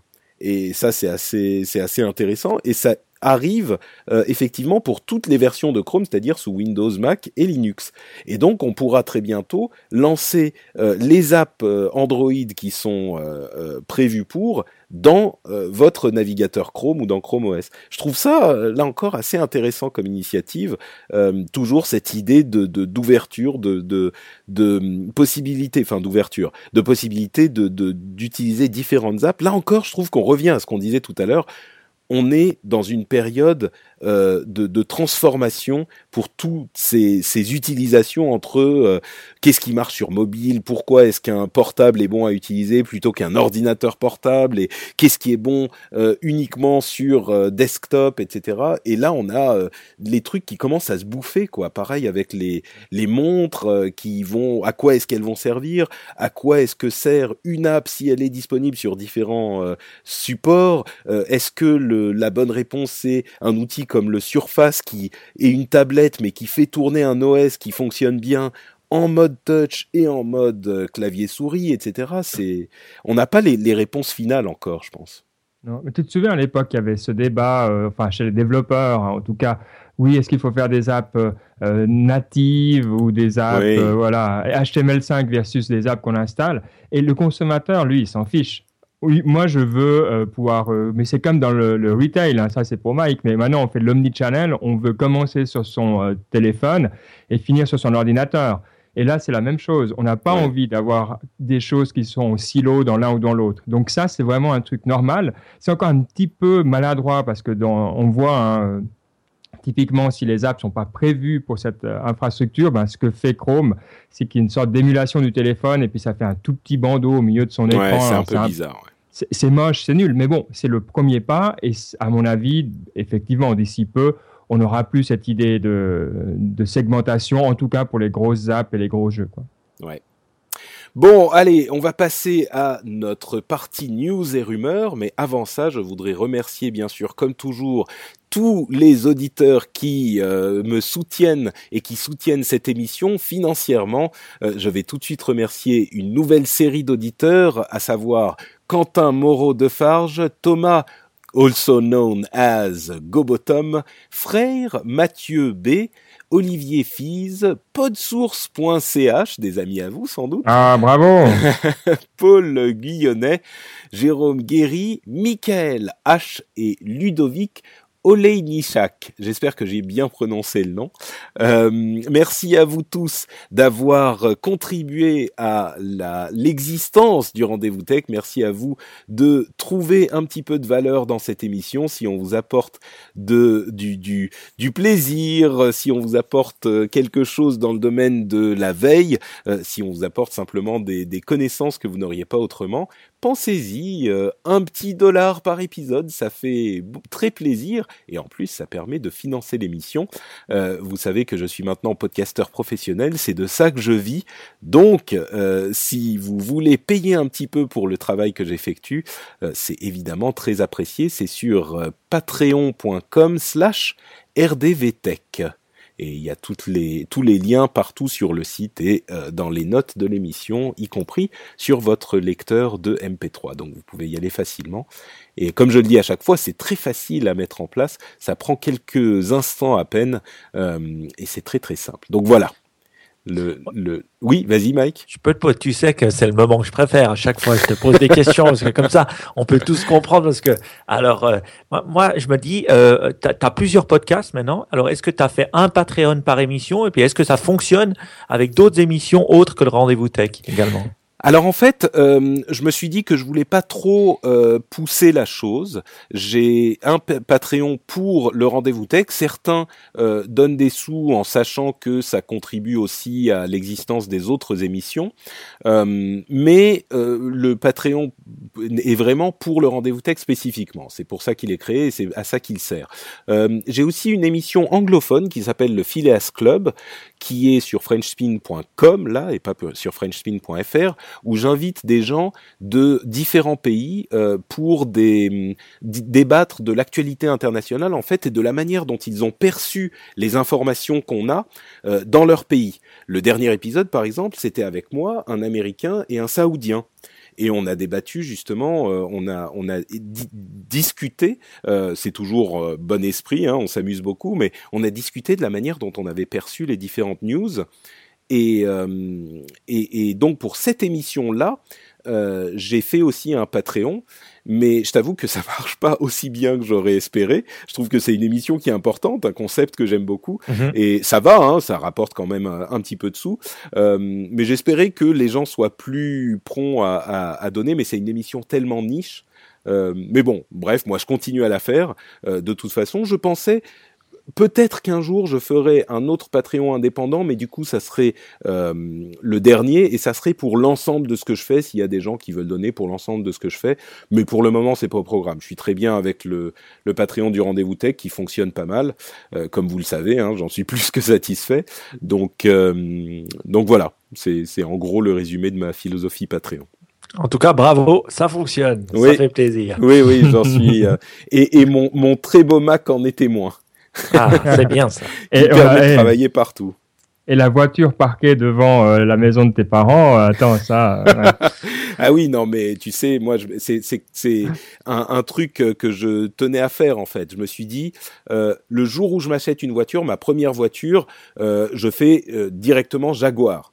Tu vois, c'est pour ça. Je me suis dit, ah je vais pas prendre une Clio ou un truc comme ça. Donc, euh, merci les patriotes. C'est vraiment sympa de votre part, quoi, de, de me permettre euh, ce petit caprice, ce petit caprice euh, minime. et, oui. Et vous êtes plusieurs ou tu es le seul podcasteur français qui arrive à vraiment vivre de son, de son travail comme ça Ou tu en connais encore d'autres qui, qui arrivent vraiment à vivre du, du, podcasting et de la diffusion de manière indépendante? Alors, à ma connaissance, je suis le seul à en vivre vraiment. Euh, mm -hmm. Mais il y a, je sens qu'il y a des trucs qui se passent. Il y a. Selling a little or a lot? Shopify helps you do your thing however you cha-ching. Shopify is the global commerce platform that helps you sell at every stage of your business. From the launch your online shop stage to the first real life store stage, all the way to the did we just hit a million orders stage. Shopify is there to help you grow. Shopify helps you turn browsers into buyers with the internet's best converting checkout. 36% better on average compared to other leading commerce platforms because businesses that grow grow with Shopify. Get a $1 per month trial period at shopify.com/work. shopify.com/work. I'm Sandra, and I'm just the professional your small business was looking for, but you didn't hire me because you didn't use LinkedIn Jobs. LinkedIn has professionals you can't find anywhere else, including those who aren't actively looking for a new job but might be open to the perfect role, like me. In a given month, over 70% of LinkedIn users don't visit other leading job sites. So if you're not looking on LinkedIn, you'll miss out on great candidates like Sandra. Start hiring professionals like a professional. Post your free job on linkedin.com/people today. Différents groupes, différentes personnes. Je suis pas le seul podcasteur. Euh, il y en a d'autres d'ailleurs, certains que je, soutiens. Euh, je pense à euh, Voyage Cast où il y a même Papa, à quoi tu joues qui est passé sur une autre plateforme, mais ce genre de d'émission. Et puis il y a d'autres qui sont en train d'y réfléchir. Moi, je crois que c'est en train de... En fait, moi, j'ai commencé très très tôt euh, et les Mhm. gens n'étaient pas vraiment au courant de, de ce type de, de, de choses, un petit peu comme pour les podcasts. Je crois que ça va prendre un ou deux ou trois ans ou ce que c'est, mais ça va arriver. Et, et c'est pas que des podcasteurs. Hein, je veux dire, moi, je fais du podcast, mais il y a toutes sortes de contenus qui sont financés par ce type de plateforme. Euh, donc, euh, et moi, j'en suis venu maintenant à financer. euh, Enfin, on en parlait la dernière fois, mais je finance, euh, je sais pas, six ou sept ou huit projets différents sur Patreon. Mhm. Euh, donc, euh, je crois que c'est une question d'habitude et que les gens sont en train de, de se familiariser avec ce concept, quoi. Donc, Mhm. euh, ça arrive, je pense. J'espère. Moi, je l'appelle de mes voeux, en tout cas. Je veux pas être le seul. Je veux que plein de gens vivent de leur euh, de leur euh, talent et de leur euh, créativité. Donc. Euh. Et oui, et d'ailleurs à ce propos, bon, je fais une dernière petite euh, parenthèse. Je sais que Ben, tu vas devoir partir dans pas trop trop longtemps. Euh, C'est ce que tu disais, non? Euh, J'ai, j'ai, je voulais juste dire qu'il y a certaines personnes qui disent oui, mais regarde, il y a de la place que pour une personne pour vivre de ce genre de choses. C'est totalement faux. Euh, moi, je vis aujourd'hui grâce à la générosité de moins de quoi, euh, 800 personnes.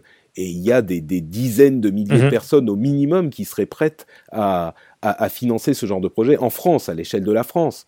Euh, il y a évidemment des, des, des dizaines de milliers, des centaines de milliers de personnes qui seraient prêtes à faire ce genre de choses. Au moins des dizaines de milliers. Moi, je vis de, de, de, de- des contributions de 800 personnes. Donc, bien sûr qu'il y a de la place pour plein de gens, plein, plein de gens. Mhm. Des, des dizaines, des centaines de créateurs. Et on le voit aussi avec l'explosion de Kickstarter aux États-Unis, hein, euh, qui euh, Indiegogo, qui fonctionne et qui rentre dans notre euh, quotidien. C'est ça. Euh, Peut-être c'est aussi autre, que euh, actuellement des fois on paye pour l'internet ou on paye pour son téléphone, donc on estime des fois déjà payé pour ce Ah, qu'on mais il y a des consomme. gens, il y a des gens qui seront dans, dans cette euh, philosophie, mais encore une Oui. fois, on n'a pas besoin de. de- c'est la différence avec la pub. On n'a pas besoin Oui. de centaines de milliers de personnes pour en vivre. Tout à fait. Donc. euh. Mm. Bon, euh, en parlant de, de- des débuts du rendez-vous tech, je repense forcément à Yann et au débat épique que nous avions à propos des euh, services en ligne de cloud euh, gaming, de streaming de jeux vidéo. Pour ceux qui s'en souviennent, à l'époque, des services comme OnLive ou aujourd'hui le PlayStation Now. Et d'ailleurs, euh, Yann m'a agressé sur Twitter en me disant regarde, euh, OnLive ferme. Et OnLive c'était le premier de ces services. Et à l'époque, il me disait mais ça ne marche pas, c'est impossible. Et moi je lui disais mais si ça fonctionne.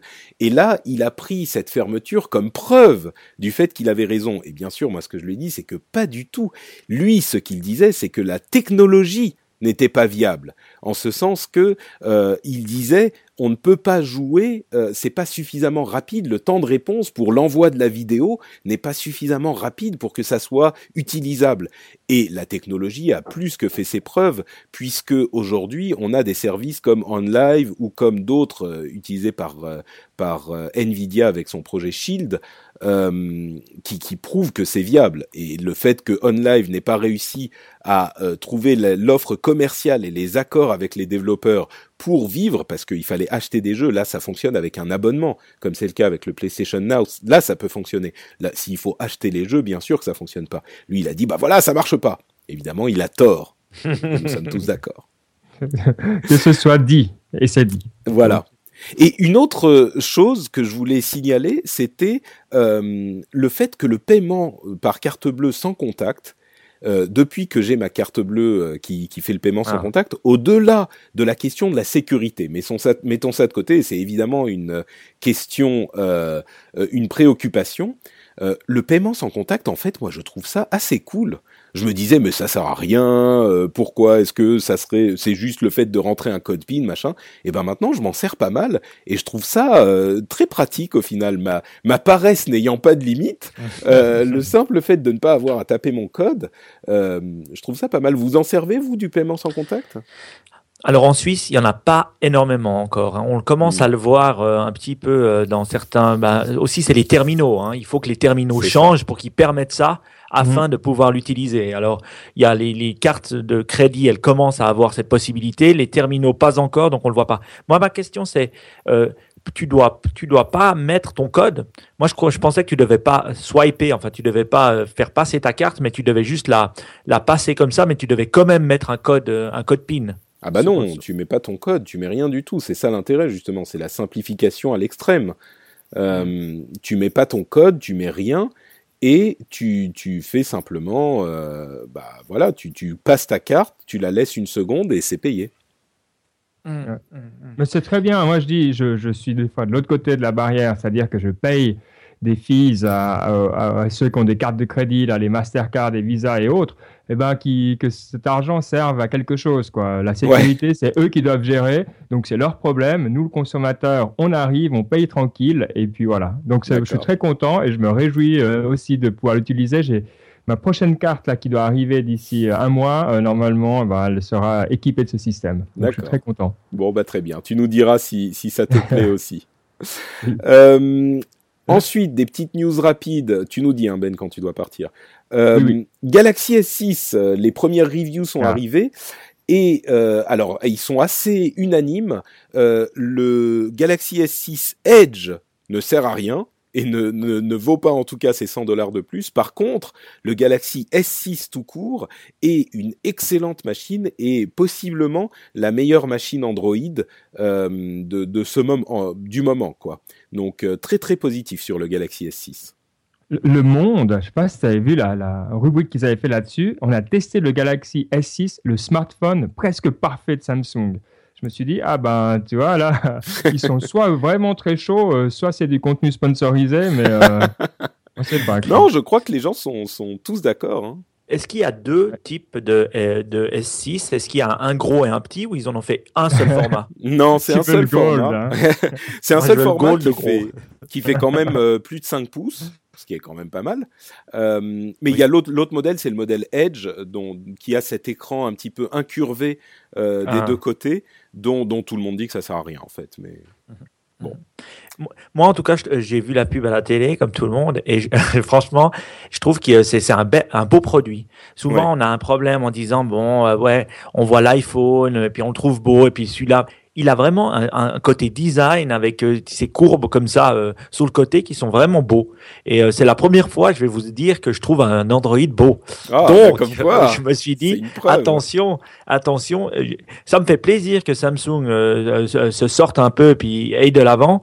donc, bah, je, me demande si ils vont réussir à en vendre autant qu'ils avaient vendu pour le, c'était le S3 ou le S4. Hein, le, gros succès, c'était le, le S3 et le S4 hein, euh, aussi, même s'il était moins mhm. euh, euh, différent. Mais... Je crois que Samsung a perdu, ils étaient pratiquement à 30% de part de marché et ils sont ah descendus légèrement au-dessus de 20%. Donc ils ont intérêt à sortir des bons produits parce que sinon mm. il ne va pas rester longtemps des, Samsung sur le marché Ils ont dû ah bah. apprendre à se repositionner parce qu'ils ils doivent devenir, entre guillemets, le Apple du Android. C'est-à-dire, ils doivent devenir le haut de gamme du Android parce que le bas de gamme, ils n'arriveront pas euh, à avoir euh, des téléphones aussi, aussi peu chers que les autres. Donc, ils doivent se positionner différemment et je pense qu'avec ce téléphone, ils réussissent. Bah, c'est en tout cas ce qu'ils ont essayé, c'est sûr. Là où c'est compliqué, effectivement, sur Android et pour Samsung en particulier, c'est qu'ils sont bouffés sur le bas de gamme par les très bas de gamme. Enfin, les, les, les appareils justement qui sont bas de gamme mais qui sont aujourd'hui quand même très très bons pour euh, le prix qu'on paye et le milieu de gamme euh, plus entre guillemets, euh, c'est-à-dire des appareils de milieu de gamme qui sont beaucoup moins chers que les, les appareils euh, très haut de gamme, mais qui sont quasiment aussi bons. Donc c'est vrai que c'est compliqué, mais par contre, ce qui est sûr, c'est que le, le, S6 réussit le pari de faire un appareil haut de gamme plébiscité, quoi. Mm. Euh, et bien sûr, les, les, reviews ne manquent pas de faire la, la comparaison avec l'iPhone 6 en particulier au niveau du design sur le bas de l'appareil, c'est assez frappant. Mais bon, bref, le, le, le, S6 est quand même très beau, je ne pouvais pas m'empêcher de, de, faire une petite mention de cette chose. Euh, Amazon, que vous aimez beaucoup euh, tous les mm. deux, je le sais, est en train... Ah, de... Un plus que l'autre. Hein oui, je sais, oui. Mais, mais donc, je vais me retourner vers, vers Mike. Euh, il est, en train de faire, de créer des choses dont, on rêve. Euh, ils ont créé donc notamment une, euh, une, une, une section où ils vendent des services. Euh, ceux qui écoutent l'émission euh, attentivement se souviennent que j'ai eu des problèmes de plomberie il y a quelques mois que j'avais relaté et dont je m'étais lamenté dans le rendez-vous tech en disant mais c'est pas possible, il doit y avoir un moyen euh, de, de, résoudre les problèmes de comment trouver un bon plombier avec Internet, une sorte de, de crowdsourcing de, de, de la qualité des plomberies, des plombiers. Et en fait, Amazon a trouvé une solution, donc il répond à mes rêves en créant un marketplace pour euh, home services, donc les services à la maison qui sont bah, le ménage, la plomberie, etc., toutes ces choses-là. Et comme il y a un truc où ils sont très très forts Amazon, c'est la euh, le, le, les, les les reviews des euh, consommateurs, ils savent très bien comment ça marche, ils ont les bons algorithmes. Il est possible que quand ça arrivera en France, c'est pas encore le cas, euh, ça donne euh, un, enfin un moyen de trouver des gens pour bah, donner des cours de maths ou ce genre de choses facilement aussi sur Amazon. Je vais dire les autres trucs qu'ils font et puis je vous redonne la parole. D'une part, ils font des tests de drones au Canada, parce qu'aux États-Unis, la FAA a pas été assez rapide pour donner les autorisations, mais donc ils font bien ces tests de livraison par drone. Mmh. Et ensuite, il y a le dash button, qui est un bouton, mmh. en fait, connecté, qui est dédié au, au, au rachat d'un truc spécifiquement, c'est-à-dire que vous avez votre bouton que vous posez quelque part dans votre salle de bain, euh, et quand vous appuyez dessus, ça vous recommande directement vos euh, vos, vos euh, lames de rasoir, par exemple. Mm -hmm. Moi, je me disais, c'est un petit peu ridicule, mais bon, euh, pourquoi pas C'est le bouton sur lequel on appuie pour les jeunes parents pour commander des couches. Tu mhm. sais, c'est le truc mmh. dont, dont tu as besoin. Et il y a des systèmes euh, qui font que vous n'allez pas en commander 60 000. Genre, une fois que vous appuyez, ça ne peut plus en recommander jusqu'à ce qu'elles aient été euh, envoyées ou livrées, etc. etc. Euh, il y a des choses qui vous intéressent là-dedans? Ouais, bah moi, écoute, ça va être ma dernière intervention, puis après je vais aller prendre mon train. Ouais. C'est vrai que bah, je m'intéresse beaucoup au monde des drones. Hein. Là, je suis en train d'organiser une, une, grosse conférence là-dessus. Euh, je fais ma petite pub rapide. Hein. Vas-y, vas-y. Drone Apps droneapps.co, droneapps.co en un mot. Euh, et là-dessus, on s'intéresse énormément au parcel delivery. Et Amazon, évidemment, est là-dedans. Alors, vous pouvez, si vous avez envie d'aller voir d'autres, il y a matternet.us, par exemple, qui s'occupe de tout ça. Mais il y a beaucoup de gens, DHL a des projets. Enfin, c'est sérieux. Hein, pour tous ceux qui pensent, ouais, ouais, c'est de la pub. Alors, il faut prendre ça très au sérieux parce que ça va arriver d'une façon ou d'une autre. Donc, euh, moi, je trouve qu'Amazon euh, est vraiment en train de faire quelque chose d'intéressant et puis nous prouve euh, une chose, c'est qu'on dit toujours ouais, les États-Unis c'est plus facile, etc. Et ben c'est pas toujours plus facile. Et les régulations euh, dans le monde de la robotique et des drones en particulier montrent que ben voilà, des fois aussi les États-Unis c'est compliqué, c'est administratif. Il faut pas croire que l'herbe est toujours plus verte ailleurs. Et en Europe, on est en avance dans ce niveau-là, et en France en particulier, avec les parottes et autres de, ce monde, il y a beaucoup de sociétés en France qui sont extrêmement bien positionnées dans le monde des drones. Donc euh, voilà, à suivre, moi je suis Ouais, je suis ça d'un œil euh, attentif et, content parce qu'il se passe beaucoup de choses très cool en Europe. Quoi. Donc, euh, c'était voilà. Donc, ce que fait Amazon, ils sont en train de partir là au Canada, mais ils ont aussi des plans en Angleterre pour, voilà, bah, pour faire leurs tests qu'ils n'arrivent pas à faire ailleurs. D'accord. Donc, toi, c'est évidemment les drones qui te parlent. Mike, et, puis, et, tu dois y aller. Je vous profite pour euh, ben, vous remercier. Je suis très malheureux de ne pas pouvoir rester jusqu'au bout. Mais bon, voilà. je pense euh, qu'on a presque fini là. presque jusqu'au bout. C'est oui, et puis bravo à toi de ne pas avoir euh, perdu ta voix, choper le rhume pendant l'émission encore. Ça vient dans, le, tête, hein. dans, le, dans le froid, dans la cave. Ouais. Merci d'avoir été là, Ben. bon train, et puis on se reparle bientôt. Salut à tout le monde. Ciao. Et pour ma part, Amazon, alors oui, c'est mon, c'est c'est ma discussion de prédilection. J'adore, j'adore. Euh, en fait, c'est aussi cool d'aimer Amazon parce qu'il sort tellement de trucs euh, sympas. Déjà, Home Services. Alors, Home Services, c'est quelque chose qui existe déjà euh, depuis longtemps. Quand on va sur Yelp ou quand on va sur des, des, des ah choses oui, sur d'autres plateformes. Sur d'autres plateformes, où ça existait aussi pour essayer de lier non seulement les, les non seulement les ratings de, des gens, mais aussi de pouvoir lier la demande, comme tu avais de ton plombier, et euh, le, le, le, service. Mais ça a juste jusqu'à maintenant pas vraiment, ça c'est ça a pas explosé. Le fait qu'Amazon rentre dans ce domaine-là, c'est vraiment génial parce que eux, ils ont les deux côtés. Déjà un, ils sont une plateforme où les gens vont. Euh, il faut vous souvenir qu'Amazon, ça veut dire A to Z store, c'est-à-dire dans leur but, ils voulaient tout vendre sur leur plateforme et là ils commencent. Et donc eux, ils ont déjà les consommateurs. Nous, on va déjà sur Amazon. On voit en France comme ils se développent énormément. Donc ils ont cette possibilité d'avoir déjà des gens qui viennent et de l'autre côté d'avoir euh, ces algorithmes, comme tu disais, de pouvoir expliquer aux gens qu'est-ce qu'ils voudraient ou qu'est-ce qu'ils pourraient aimer. Et euh, bien sûr, les professionnels vont se ruer là-dessus. Je crois qu'ils vont pas prendre énormément. En tout cas, je sais que pour euh, Amazon Marketplace, quand on vend des biens, ils prennent jusqu'à 15%. Là, je sais pas combien de pourcentage ils vont prendre, mais normalement, c'est jamais excessif comme Apple. Donc, ils ont toutes les chances d'avoir du succès là-dedans. et aussi, c'est une marque auquel on fait confiance. Donc, euh, je pense qu'ils vont bien réussir et j'espère qu'ils vont pas se limiter qu'aux États-Unis, ils vont aussi venir en Europe rapidement. Mmh. C'est vrai que sur ces sur ces, ce type de, de service, euh, plusieurs personnes m'ont donné des liens vers euh, différents sites qui faisaient ce genre de choses, mais qui étaient en fait spécialisés sur un type d'activité souvent. Euh, ou qui faisaient soit euh, les trucs à la maison, ou enfin les, les, petits travaux, ce genre de choses. Là, ils peuvent faire absolument tout. Ils peuvent faire euh, les trucs pour les, la voiture, pour les leçons à la maison, pour les mmh. enfants, pour. Mmh. Donc, je pense qu'effectivement, il y a une possibilité qu'ils réussissent là-dedans. Quoi. Oui.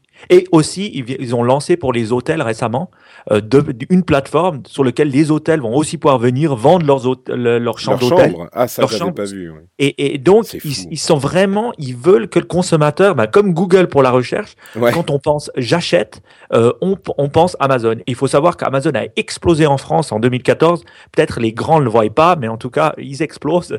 Et euh, je crois que plus d'un Français sur deux a au moins fait une recherche sur Amazon, quelque chose de, de pharaonique, hein, on s'imagine même pas. Et puis pour finir, Dash Button.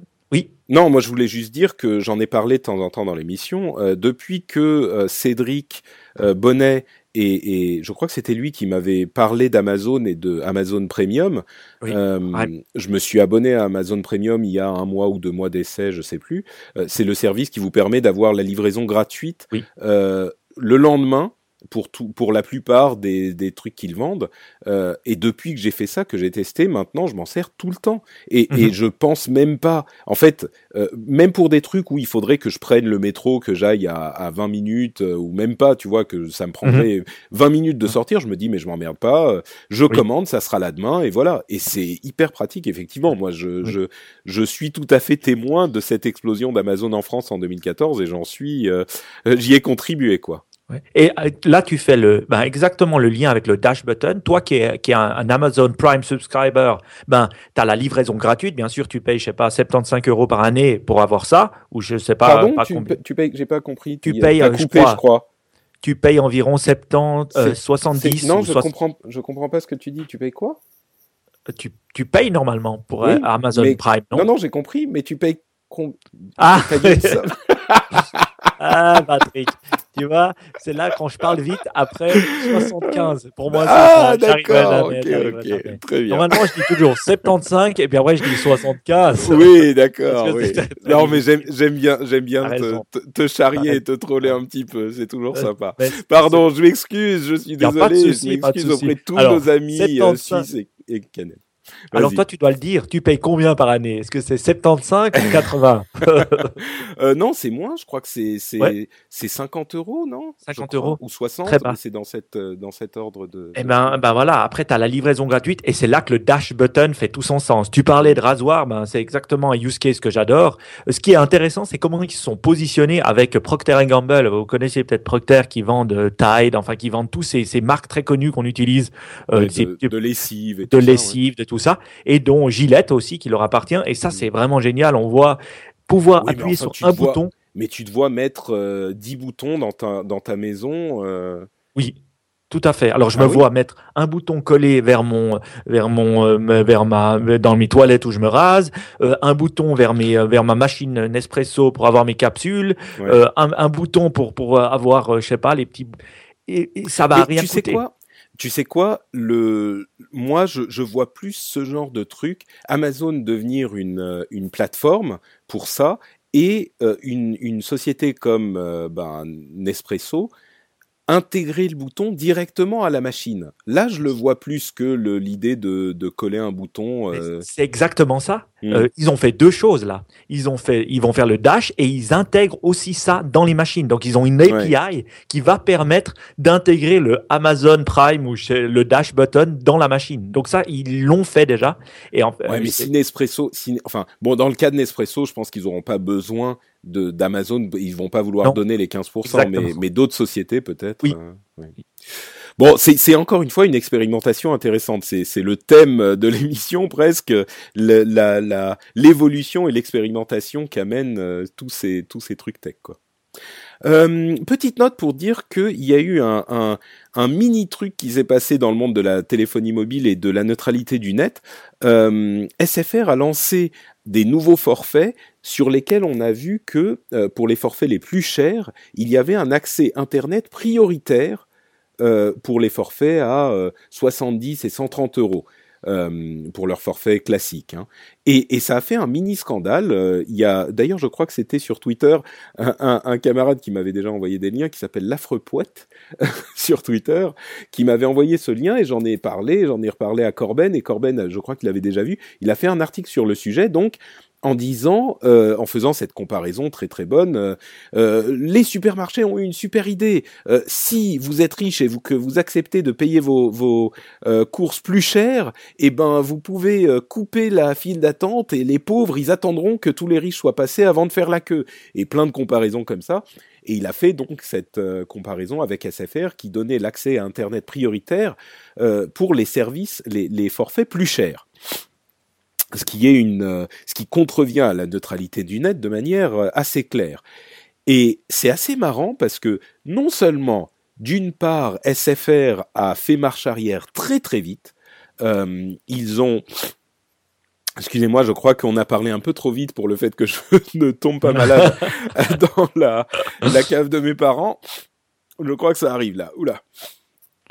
Donc, je disais, non seulement SFR a fait marche arrière très très vite, euh, ils ont ils ont dit qu'ils allaient qu'ils annulaient cette clause euh, et ils ont été très actifs sur Twitter pour pas que ça parte en gros bad buzz en fait.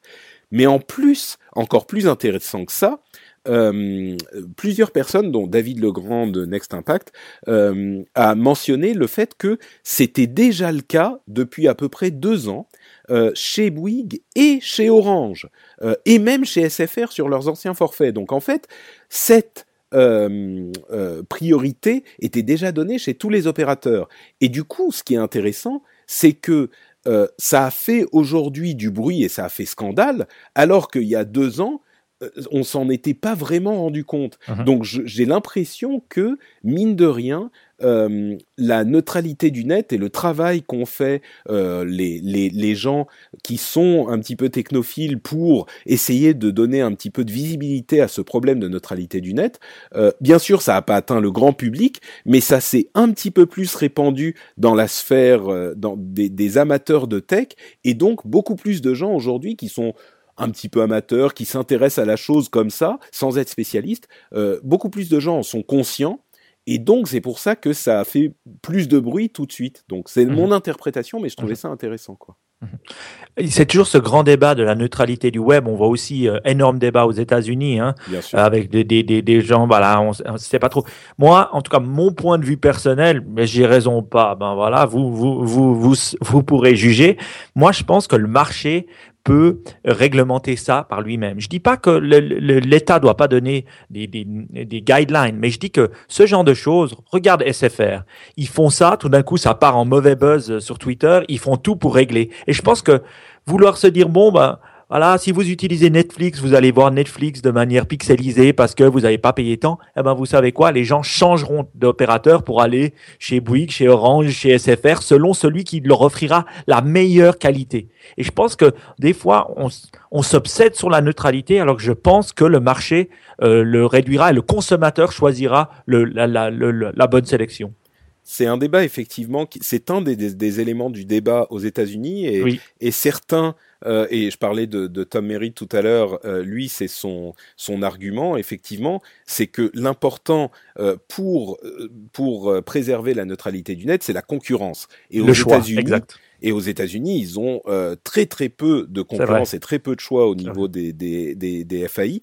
Et c'est pour ça que c'est tellement problématique. Et en France, on le voit bien effectivement, étant donné qu'on a beaucoup de choix, il y a peu de chances que ça devienne vraiment problématique. Peut-être qu'il y aurait des entorses euh, théoriques comme c'était le cas avec ces histoires de mhm. d'accès prioritaire, qui à mon sens était un petit peu plus un argument marketing qu'autre chose, mais peut-être qu'il y aurait des entorses théoriques, mais à partir du moment où ça devient euh, concret, euh, ça, ça, si on a le choix, ça, ça devient pas un vrai problème.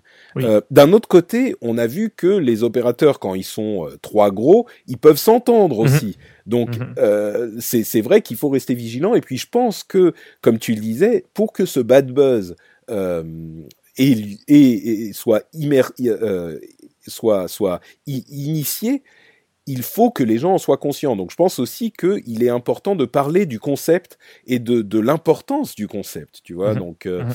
je pense qu'effectivement, on est la vérité est un petit peu non pas ailleurs, mais un mhm. petit peu au milieu de tout ça et que toutes ces choses sont vraies et toutes sont à prendre en compte, je crois. Euh, deux, euh, deux ou trois euh, euh, news supplémentaires rapidement. Euh, le, le, au niveau des régulations et des investigations, Dailymotion, vous savez qu'ils étaient presque vendus à Yahoo, enfin partenariat à 50-50 avec Yahoo il y a quelques années. Le gouvernement avait euh, mis son grain de sel et les négociations s'étaient arrêtées. Euh, là où c'était un petit peu délicat, c'est que le gouvernement avait mis son grain de sel non pas en tant que euh, actionnaire d'Orange, qui lui-même est propriétaire de Dailymotion, mais en tant que ministre. Euh, je crois que c'était le ministre de l'économie à l'époque. Euh, Aujourd'hui, eh ben Dailymotion et donc ça avait mis les choses par terre et surtout ça avait donné une très mauvaise image euh, de la France pour les investisseurs qui disaient mhm. mais euh, mhm. bah, du coup je vais je vais rien faire moi parce que si jamais le, le, gouvernement peut du jour au lendemain dire oui ou non sur des trucs voilà bah je, je je vais pas prendre le risque.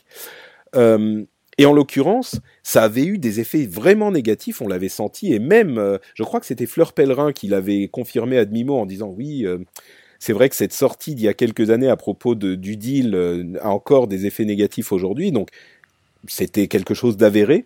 Eh bien là, on avait parlé la dernière fois du deal potentiel entre PCCW et Orange, qui est PCCW est une compagnie chinoise, une société chinoise, pour un deal à 49,51.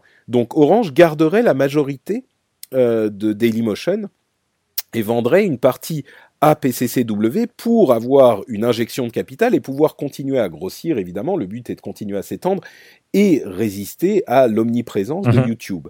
Mhm. Eh bien, figurez-vous que Emmanuel Macron s'est exprimé et a dit qu'il était opposé aux négociations exclusives entre PCCW et Orange.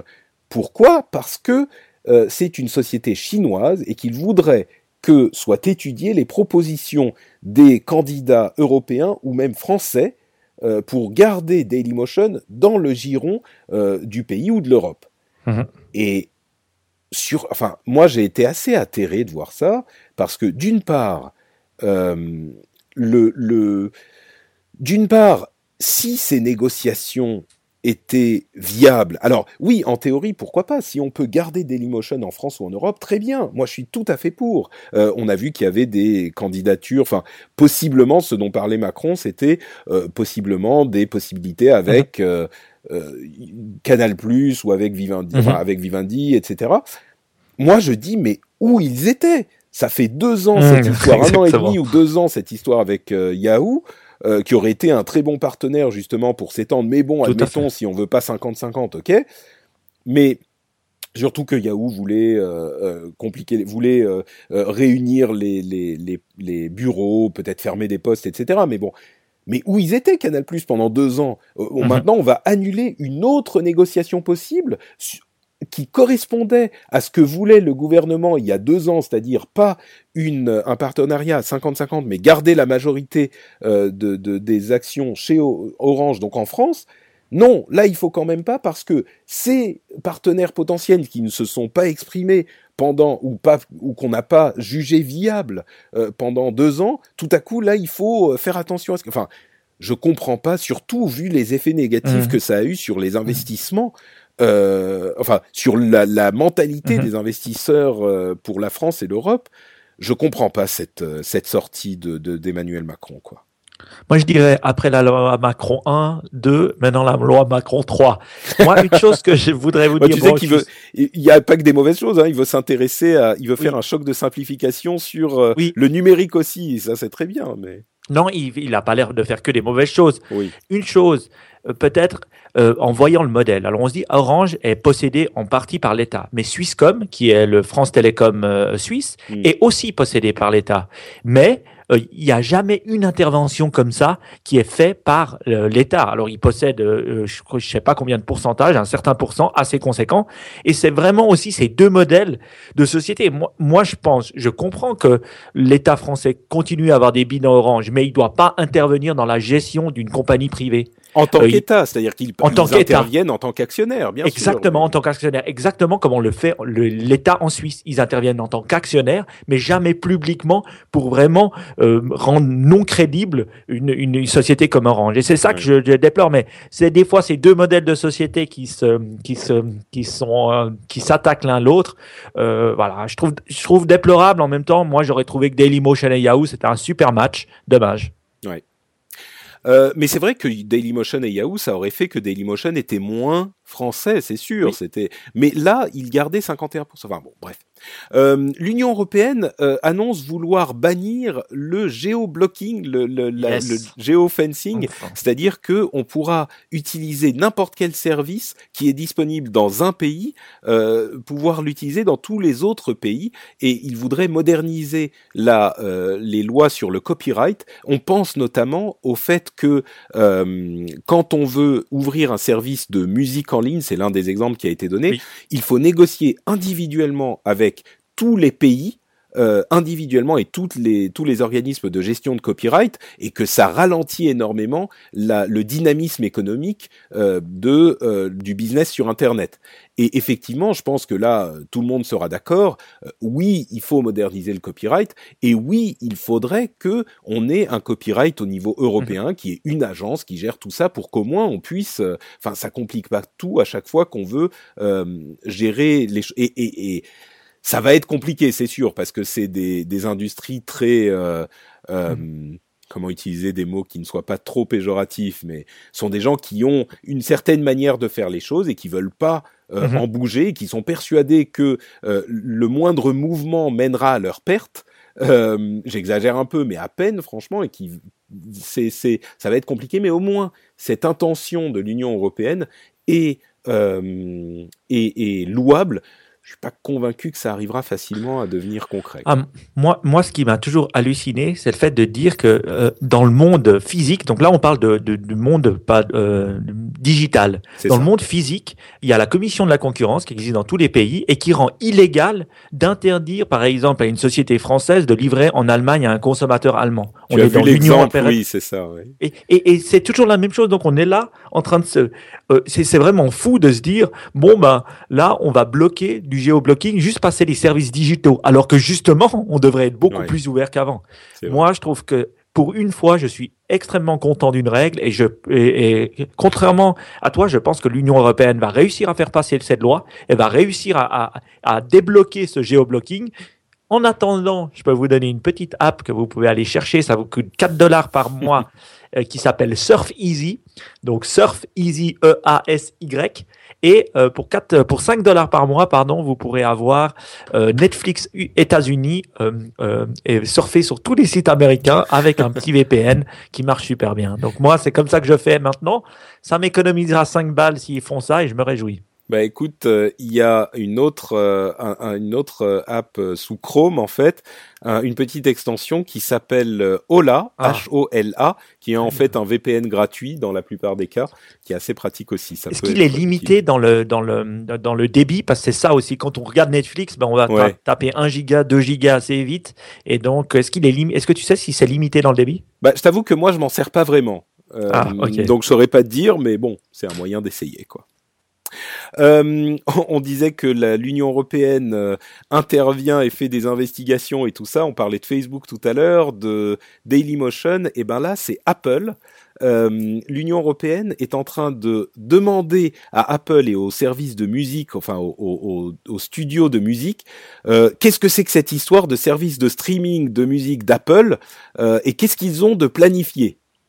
Et là, on se dit, euh, bon, d'une part, ça commence à faire beaucoup, surtout que là, c'est des rumeurs. C'est sur des rumeurs qui sont en train de vouloir enquêter. Bon, peut-être qu'on peut se dire qu'une fois que c'est fait, c'est trop tard, mais enfin, c'est bien de, de, de, de s'assurer que tout soit euh, en, en, accord avec la loi et que tout soit euh, euh, fait légalement et moralement et tout ce qu'on. Enfin non, à vrai dire moralement, c'est légalement que c'est important. Oui. Euh, mais là, enfin, c'est des rumeurs d'un service. On sait que ça va arriver, mais mmh. enfin, il est même pas annoncé qu'il allait être annoncé. Enfin, je sais pas, ça me paraît exagéré. Surtout que, en réalité, eh ben, c'est beaucoup plus euh, concret que ça. C'est beaucoup plus bête que ça. On sait qu'il y a euh, des gros services de streaming en Europe. On pense à Spotify et même à Deezer. On peut tout à fait s'imaginer qu'ils ont envoyé une lettre à, au, à leurs députés ou qu'ils ont fait un petit peu de lobbying mmh. pour dire euh, il y a Apple qui fait un truc. Moi, euh, j'aimerais bien qu'on pose des questions et qu'on sache de quoi il en retourne et que parce que franchement, c'est pas juste et c'est pas bon. C'est c'est de bonne guerre finalement. Au niveau de la concurrence, il faut savoir qu'on a une position dominante euh, en Europe quand on a 4 40, euh, plus de 40% d'un marché. Donc après, il faut savoir ce qu'on définit comme un marché. Mais si on définit le marché du streaming comme un marché en soi, il est très possible, Apple avec sa, sa puissance, ou même au niveau des downloads, j'ai pas encore regardé euh, des téléchargements de musique, est-ce qu'Apple a plus de 40% Donc dès qu'on a plus de 40%, on devient, on est automatiquement dans le viseur de, des commissions de la concurrence européenne. Bon, donc peut-être que ça justifie cette, euh, cette enquête. Euh, et, une autre information toujours au niveau de, la euh, régulation, la Cour suprême euh, aux États-Unis a déterminé que le fait de mettre un tracker GPS sur une personne ou sur sa, voiture ou, sur quelqu'un constituait une euh, forme de ce qu'ils appellent search and seizure, euh, donc euh, recherche et euh, euh, appropriation, et que donc ça nécessitait un mandat. Et c'était un, mmh. un, une question extrêmement importante parce que les services de police voulaient avoir l'autorisation mmh. de poser des trackers GPS sans mandat. Et la Cour suprême a déterminé qu'il fallait bien un mandat. Et la raison pour laquelle je parle de ça, c'est euh, encore une fois euh, je vais revenir au sujet principal de l'épisode précédent qui a fait couler un petit peu d'encre dans les notes de l'émission, euh, enfin dans les commentaires, euh, sur la question de l'implication du juge dans les décisions de blocage, notamment de blocage administratif, et dans les questions de loi sur le renseignement dont on a parlé. donc je ne vais pas refaire tout le topo, mais pour dire simplement que, encore une fois, pour, pour ce genre de choses, il est à mon sens toujours important d'avoir un juge qui soit impliqué, et la Cour suprême aux US a déterminé que c'était bien le cas pour le cas des, des GPS. Donc, euh, moi, je ne peux pas euh, euh, contredire la Cour suprême américaine au niveau de, de, de la recherche légale. Hein. Eux, ils mhm. savent mieux quoi. Mais donc deux choses pour dire d'une part que on craignait que pour cette histoire de blocage administratif, une fois que le modèle, que le, truc soit mis en place, on puisse l'étendre trop facilement et qu'il y avait cette tendance à grignoter toujours un peu plus euh, dans les, régulations diverses, à aller toujours un petit peu plus loin. Et c'est aller beaucoup plus vite que je ne le craignais. Euh, il y a déjà euh, eu un vote d'une provision par le Sénat qui a ajouté aux questions de bon pédophilie et de terrorisme, qui est la question du terrorisme et celle qui nous occupe pour le blocage des sites, désormais le proxénétisme est inclus aussi. Ça veut dire que déjà on est passé de euh, pédophilie, ça c'est ancien, à terrorisme, la question de savoir déterminer ce qui est une, terroriste ou pas, et on passe même sans euh, juge, et ben maintenant on ajoute aussi le proxénétisme. Évidemment, le, le, enfin, on parle de proxénétisme et de, euh, de, de euh, traite des blanches, de trafic euh, humain. Évidemment que c'est pas bien. Évidemment que le terrorisme c'est pas bien. C'est c'est pas la question. Mais moi je me dis, ok, je propose qu'on étende un petit, un tout petit peu la loi. Ça va être plus simple. On va juste dire, on bloque tous les trucs qui sont pas bien et tous les trucs qui sont méchants. Voilà, c'est plus simple. On a, mhm. il y a plus de discussion euh, maintenant. Tous les trucs méchants, parce que oui, euh, le terrorisme c'est vraiment très méchant. Euh, le, la traite des blanches c'est vraiment très méchant. Donc on va tout bloquer. Voilà, c'est plus simple. Les trucs méchants c'est pas bien. Mhm. On peut on peut proposer plein de trucs. Les trucs qui font peur aux vieux par exemple. Euh, les, les, trucs qui font peur aux vieux, euh, c'est des sites un petit peu euh, compliqués. Bon, on va les bloquer. Les trucs Twitter, c'est compliqué. On... Bon, j'exagère, mais vous voyez ce que je veux dire. C'est, ça m'inquiète beaucoup, quoi. Je sais pas quel regard vous vous vous avez sur cette chose-là depuis la Suisse, mais oui, bah c'est toujours dès qu'on veut légiférer sur quelque chose et puis qu'on est assez global, après on laisse toujours un peu sujet à interprétation. Donc après, quelqu'un l'interprète d'un autre côté, quelqu'un d'un autre, et jusqu'à où ça va. Donc des fois, être un peu trop, euh, trop, je pense que c'est pas forcément nécessaire de, de le faire. Ce qu'il faut se poser comme question, c'est est-ce qu'on n'a pas déjà les lois en place pour attaquer ce genre de problème. Et euh, en Suisse, on n'est pas dans, on va pas, on n'essaie pas de tout légiférer. C'est ça qu'on fait. Et je pense que c'est ça la clé. Euh, aussi, on parle à des gens qui des fois ne savent pas de quoi ils parlent, et puis ils essaient de légiférer sur quelque chose qu'ils n'utilisent même pas. Donc euh, c'est assez dangereux surtout d'être trop, d'être trop global des fois. Donc, euh, où ça va mener, j'espère que vous allez crier très fort tous ensemble et puis que ça va faire quelque chose. bah justement, euh, il y a maintenant, on parlait la dernière fois du fait qu'il était important d'appeler ses députés. Euh, et il y a un article de Corben qui s'appelle Vite, appelez votre député pour stopper la loi sur le renseignement. En fait, il y a un site euh, qui s'appelle sous-surveillance.fr, euh, qui est très très bien fait et très très simple, qui vous donne une, euh, un moyen très simple de trouver le député que vous pouvez appeler pour lui poser des questions, pour être très poliment lui demander son, euh, son, son, avis sur la question de la loi euh, de, de, surveillance. Hein. Vous vous souvenez, hein, la loi de surveillance, c'est cette nouvelle loi qui va être votée dans une semaine à peine. Euh, et on a vraiment très peu de temps, euh, qui va permettre au gouvernement de placer des sortes de boîtes noires qui vont aspirer tout le trafic du net, mmh. euh, qui vont surveiller tout le trafic du net, mais c'est monumental. J'en parlais encore une fois dans l'épisode précédent. Donc moi, moi, ce que je je dis, c'est que ça correspond au fait de mettre des caméras partout, euh, mais l'équivalent sur Internet. Genre, si on mettait des caméras dans votre maison.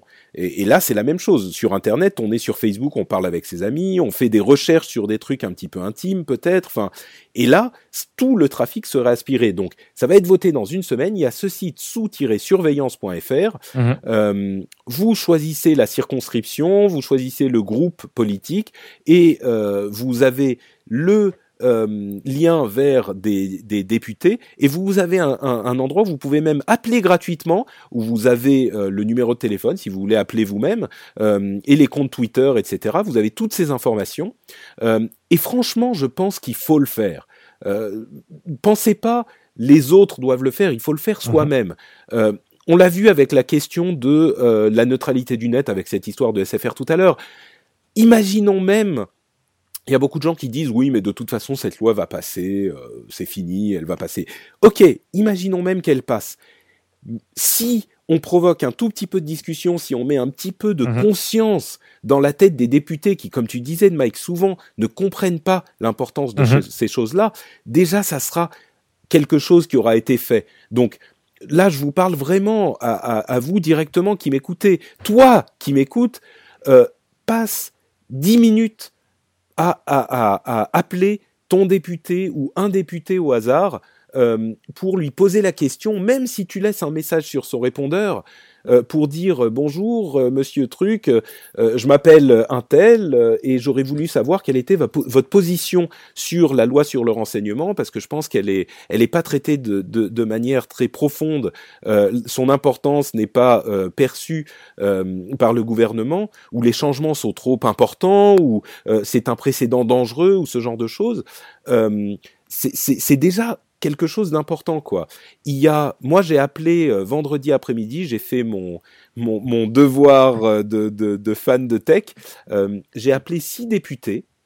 J'en ai parlé sur Twitter. J'ai fait un petit article sur patrickbeja.com. j'ai appelé six députés. J'ai demandé à être rappelé. On va voir s'ils vont me rappeler cette semaine très poliment, hein, très très euh, aimablement, et j'ai ensuite suivi avec un email à tous ces députés. J'ai pris trois députés de droite, trois députés de gauche, euh, des hommes et des femmes. J'ai essayé d'être aussi égalitaire que possible, et j'ai envoyé un petit mail et j'ai mis le texte de ce mail sur patrickbeja.com. C'est mon blog personnel. Euh, si vous voulez vous aussi en envoyer un, si, si votre truc c'est pas de, de, de, parler au téléphone, vous êtes au bureau, vous vous emmerdez. Euh, vous avez aussi les adresses email sur euh, sous-surveillance qui sont disponibles, euh, vous pouvez simplement envoyer un email aux députés. Si vous voulez même vous inspirer ou copier le texte que j'ai fait moi-même, n'hésitez pas à le faire. Et sincèrement, passer 10 minutes à passer un coup de fil mhm. ou à envoyer un mail, c'est le genre de choses qui prend zéro temps à faire, enfin 10 minutes, et au final, si on le fait pas, on, on regrette quand même un petit peu c'est comme financer le rendez-vous tech sur Patreon en fait. C'est la même chose. Au final, on se dit ah mais j'aurais pu le faire. Euh. Non bon, je plaisante, mais je veux dire dans un an, deux ans, trois ans, euh, au moins vous pourrez vous dire euh, quand tout le monde se rendra compte de la dangerosité de cette loi sur le renseignement, de la gravité de cette loi, vous pourrez dire bah moi j'ai appelé mon député. Est-ce que est-ce que toi t'as fait quelque chose? Est-ce que bah oui, moi j'ai appelé, moi j'ai envoyé un petit mail. Au moins mhm. ça. Mhm. Donc voilà, c'était mon appel citoyen. Très bien. Eh ben nous en Suisse, c'est comme ça. S'il y a une loi qu'on n'aime pas, après on, on peut aller la faire voter pour, par le peuple. Donc on ah mais vous, vous faites carrément des référendums sur tout, sur ah, les, à tous les scrutins. Euh, à tous les scrutins, vous devez cocher pour les différentes lois si vous votez oui ou non. Il y a plein de lois qui passent. Euh, Donc les hommes politiques, ben voilà, s'ils votent des lois qu'on n'aime pas, ben on peut toujours leur dire non, mm. l'appel au peuple. Mais je trouve important, puis je trouve important de voir là, là, là, je regardais sur sous surveillance à l'heure où on parle, il y a neuf jours, donc d'ici que l'émission se diffuse, il y aura moins d'une semaine. C'est des petites choses, mais je pense que c'est des aussi ils voient que euh, il va avoir un problème. Ils, doivent voir que c'est il n'y a pas qu'une vision uniforme euh, ou une façon de voir les choses. Et avec, avec ce genre d'email ou avec ce genre d'appel, bah, ça leur montre que attention, il peut avoir des discussions, il peut avoir des problématiques auxquelles ils n'ont pas vu. Et ça, c'est bien aussi pour eux. Oui, oui mais tout à fait. C'est que ils peuvent là où ils n'avaient pas conscience de ce problème, ils peuvent simplement se poser la question et si personne ne leur dit, parce que ces problèmes sont très très méconnus pour tout un tas de raisons euh, dont on a parlé dans l'épisode précédent, ces problèmes sont tellement méconnus que euh, ils ne sont peut-être pas conscients qu'il y a une question à se poser à ce niveau-là. Euh, parce que présenté comme c'est présenté, oui, on va surveiller pour s'assurer que y a, y a, on, on, peut attraper les actes terroristes avant ou après faire des recoupements bah si on présente la chose que comme ça, évidemment c'est positif. Donc euh, bon, voyez le mail que j'ai que j'ai écrit. Euh, J'expose toutes les raisons pour lesquelles il faut faire attention dans, dans mon petit mail. Encore une fois, patrickbeja.com. Euh, allez regarder ça et puis si vous avez le temps d'envoyer un ou deux petits mails, ça serait cool. Et enfin, dernier sujet à propos de euh, la tech qui influence la vie politique, euh, Corben a posté la semaine dernière un truc assez marrant qui s'appelle Reboot la France. Il délirait sur Twitter avec des amis et il disait mais ça serait marrant d'avoir un projet de euh, d'élection en fait, de, de, de sélection et d'élection par Internet, appliquer les codes du libre à Internet, enfin à l'élection euh, présidentielle. Et donc il a dit on pourrait euh, euh, imaginer dix étapes pour pirater la France. C'est-à-dire que il ferait, je vais vous résumer, hein, mais en gros, on établirait un programme en crowdsourcing, un programme euh, disponible auquel tous les Français pourraient contribuer. On trouve un, candidat qu'on aime bien. Il pensait à Benjamin Bayard, qui est euh, quelqu'un que j'apprécie beaucoup aussi.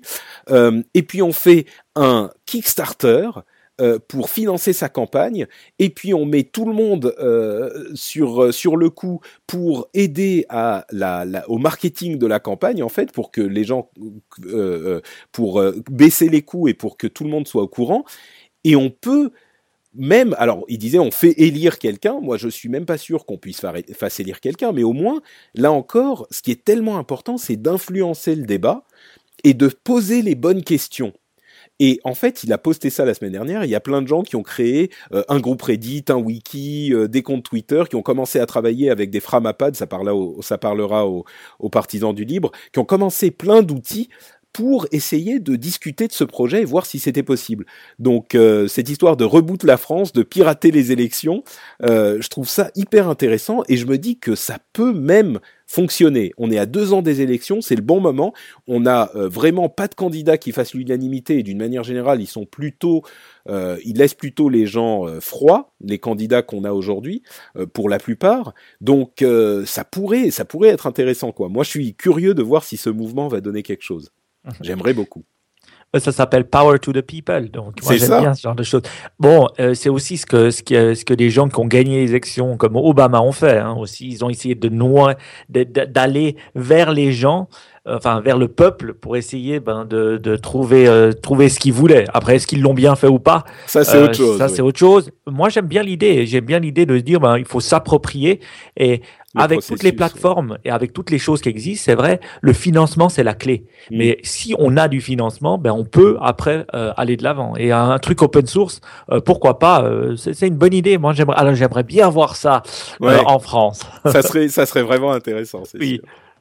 Bon, bah écoutez, c'est la fin de cette émission. Euh, on va donc se quitter. Moi, je vais, je commence à être vraiment frigorifié, donc je vais remonter. euh, mais avant ça, bien sûr, euh, Mike, est-ce que tu peux nous dire où on peut te retrouver? Où en est Niptech? Où en est Nipcast? Qu'est-ce ah bah, que vous faites de beau? Bah tout va bien. On continue Niptech. C'est quoi? C'est l'émission qu'on qu'on qu'on avec euh, avec euh, Ben, et puis on parle de tech, de de start-up, et puis aussi d'inspiration. Et c'est sous le chapeau. Toi, tu as French Pin, ben nous on a le chapeau euh, euh, Nipcast, dans lequel il y a aussi d'autres émissions qu'on peut qu'on peut voir de la famille Nipcast, comme euh, Nipedu, Nip Sales, euh, Nip, Dev, Nip Life et des choses comme ça. C'est très bien. ça permet à chacun de d'écouter ce qu'on a envie. Si vous voulez en avoir plus de news, c'est tout simple. Nipcast, N-I-P-C-A-S-T.com. Super, merci beaucoup Mike et merci à Ben aussi qui n'est qui n'est plus là euh, avec nous. J'espère qu'il a attrapé son train.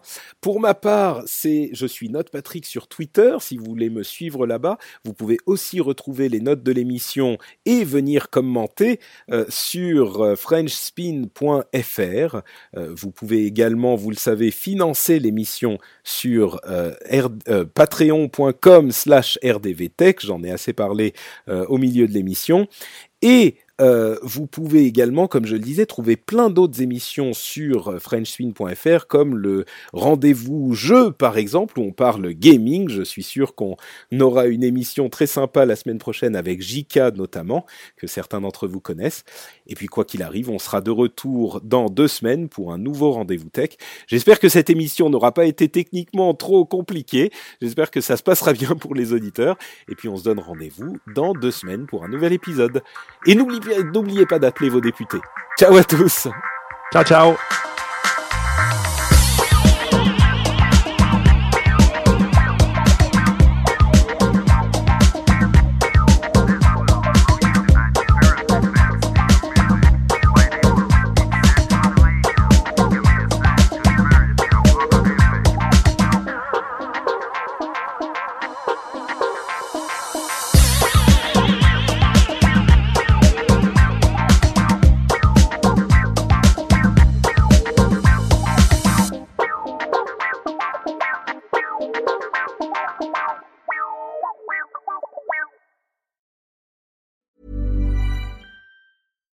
Here's a cool fact a crocodile can't stick out its tongue.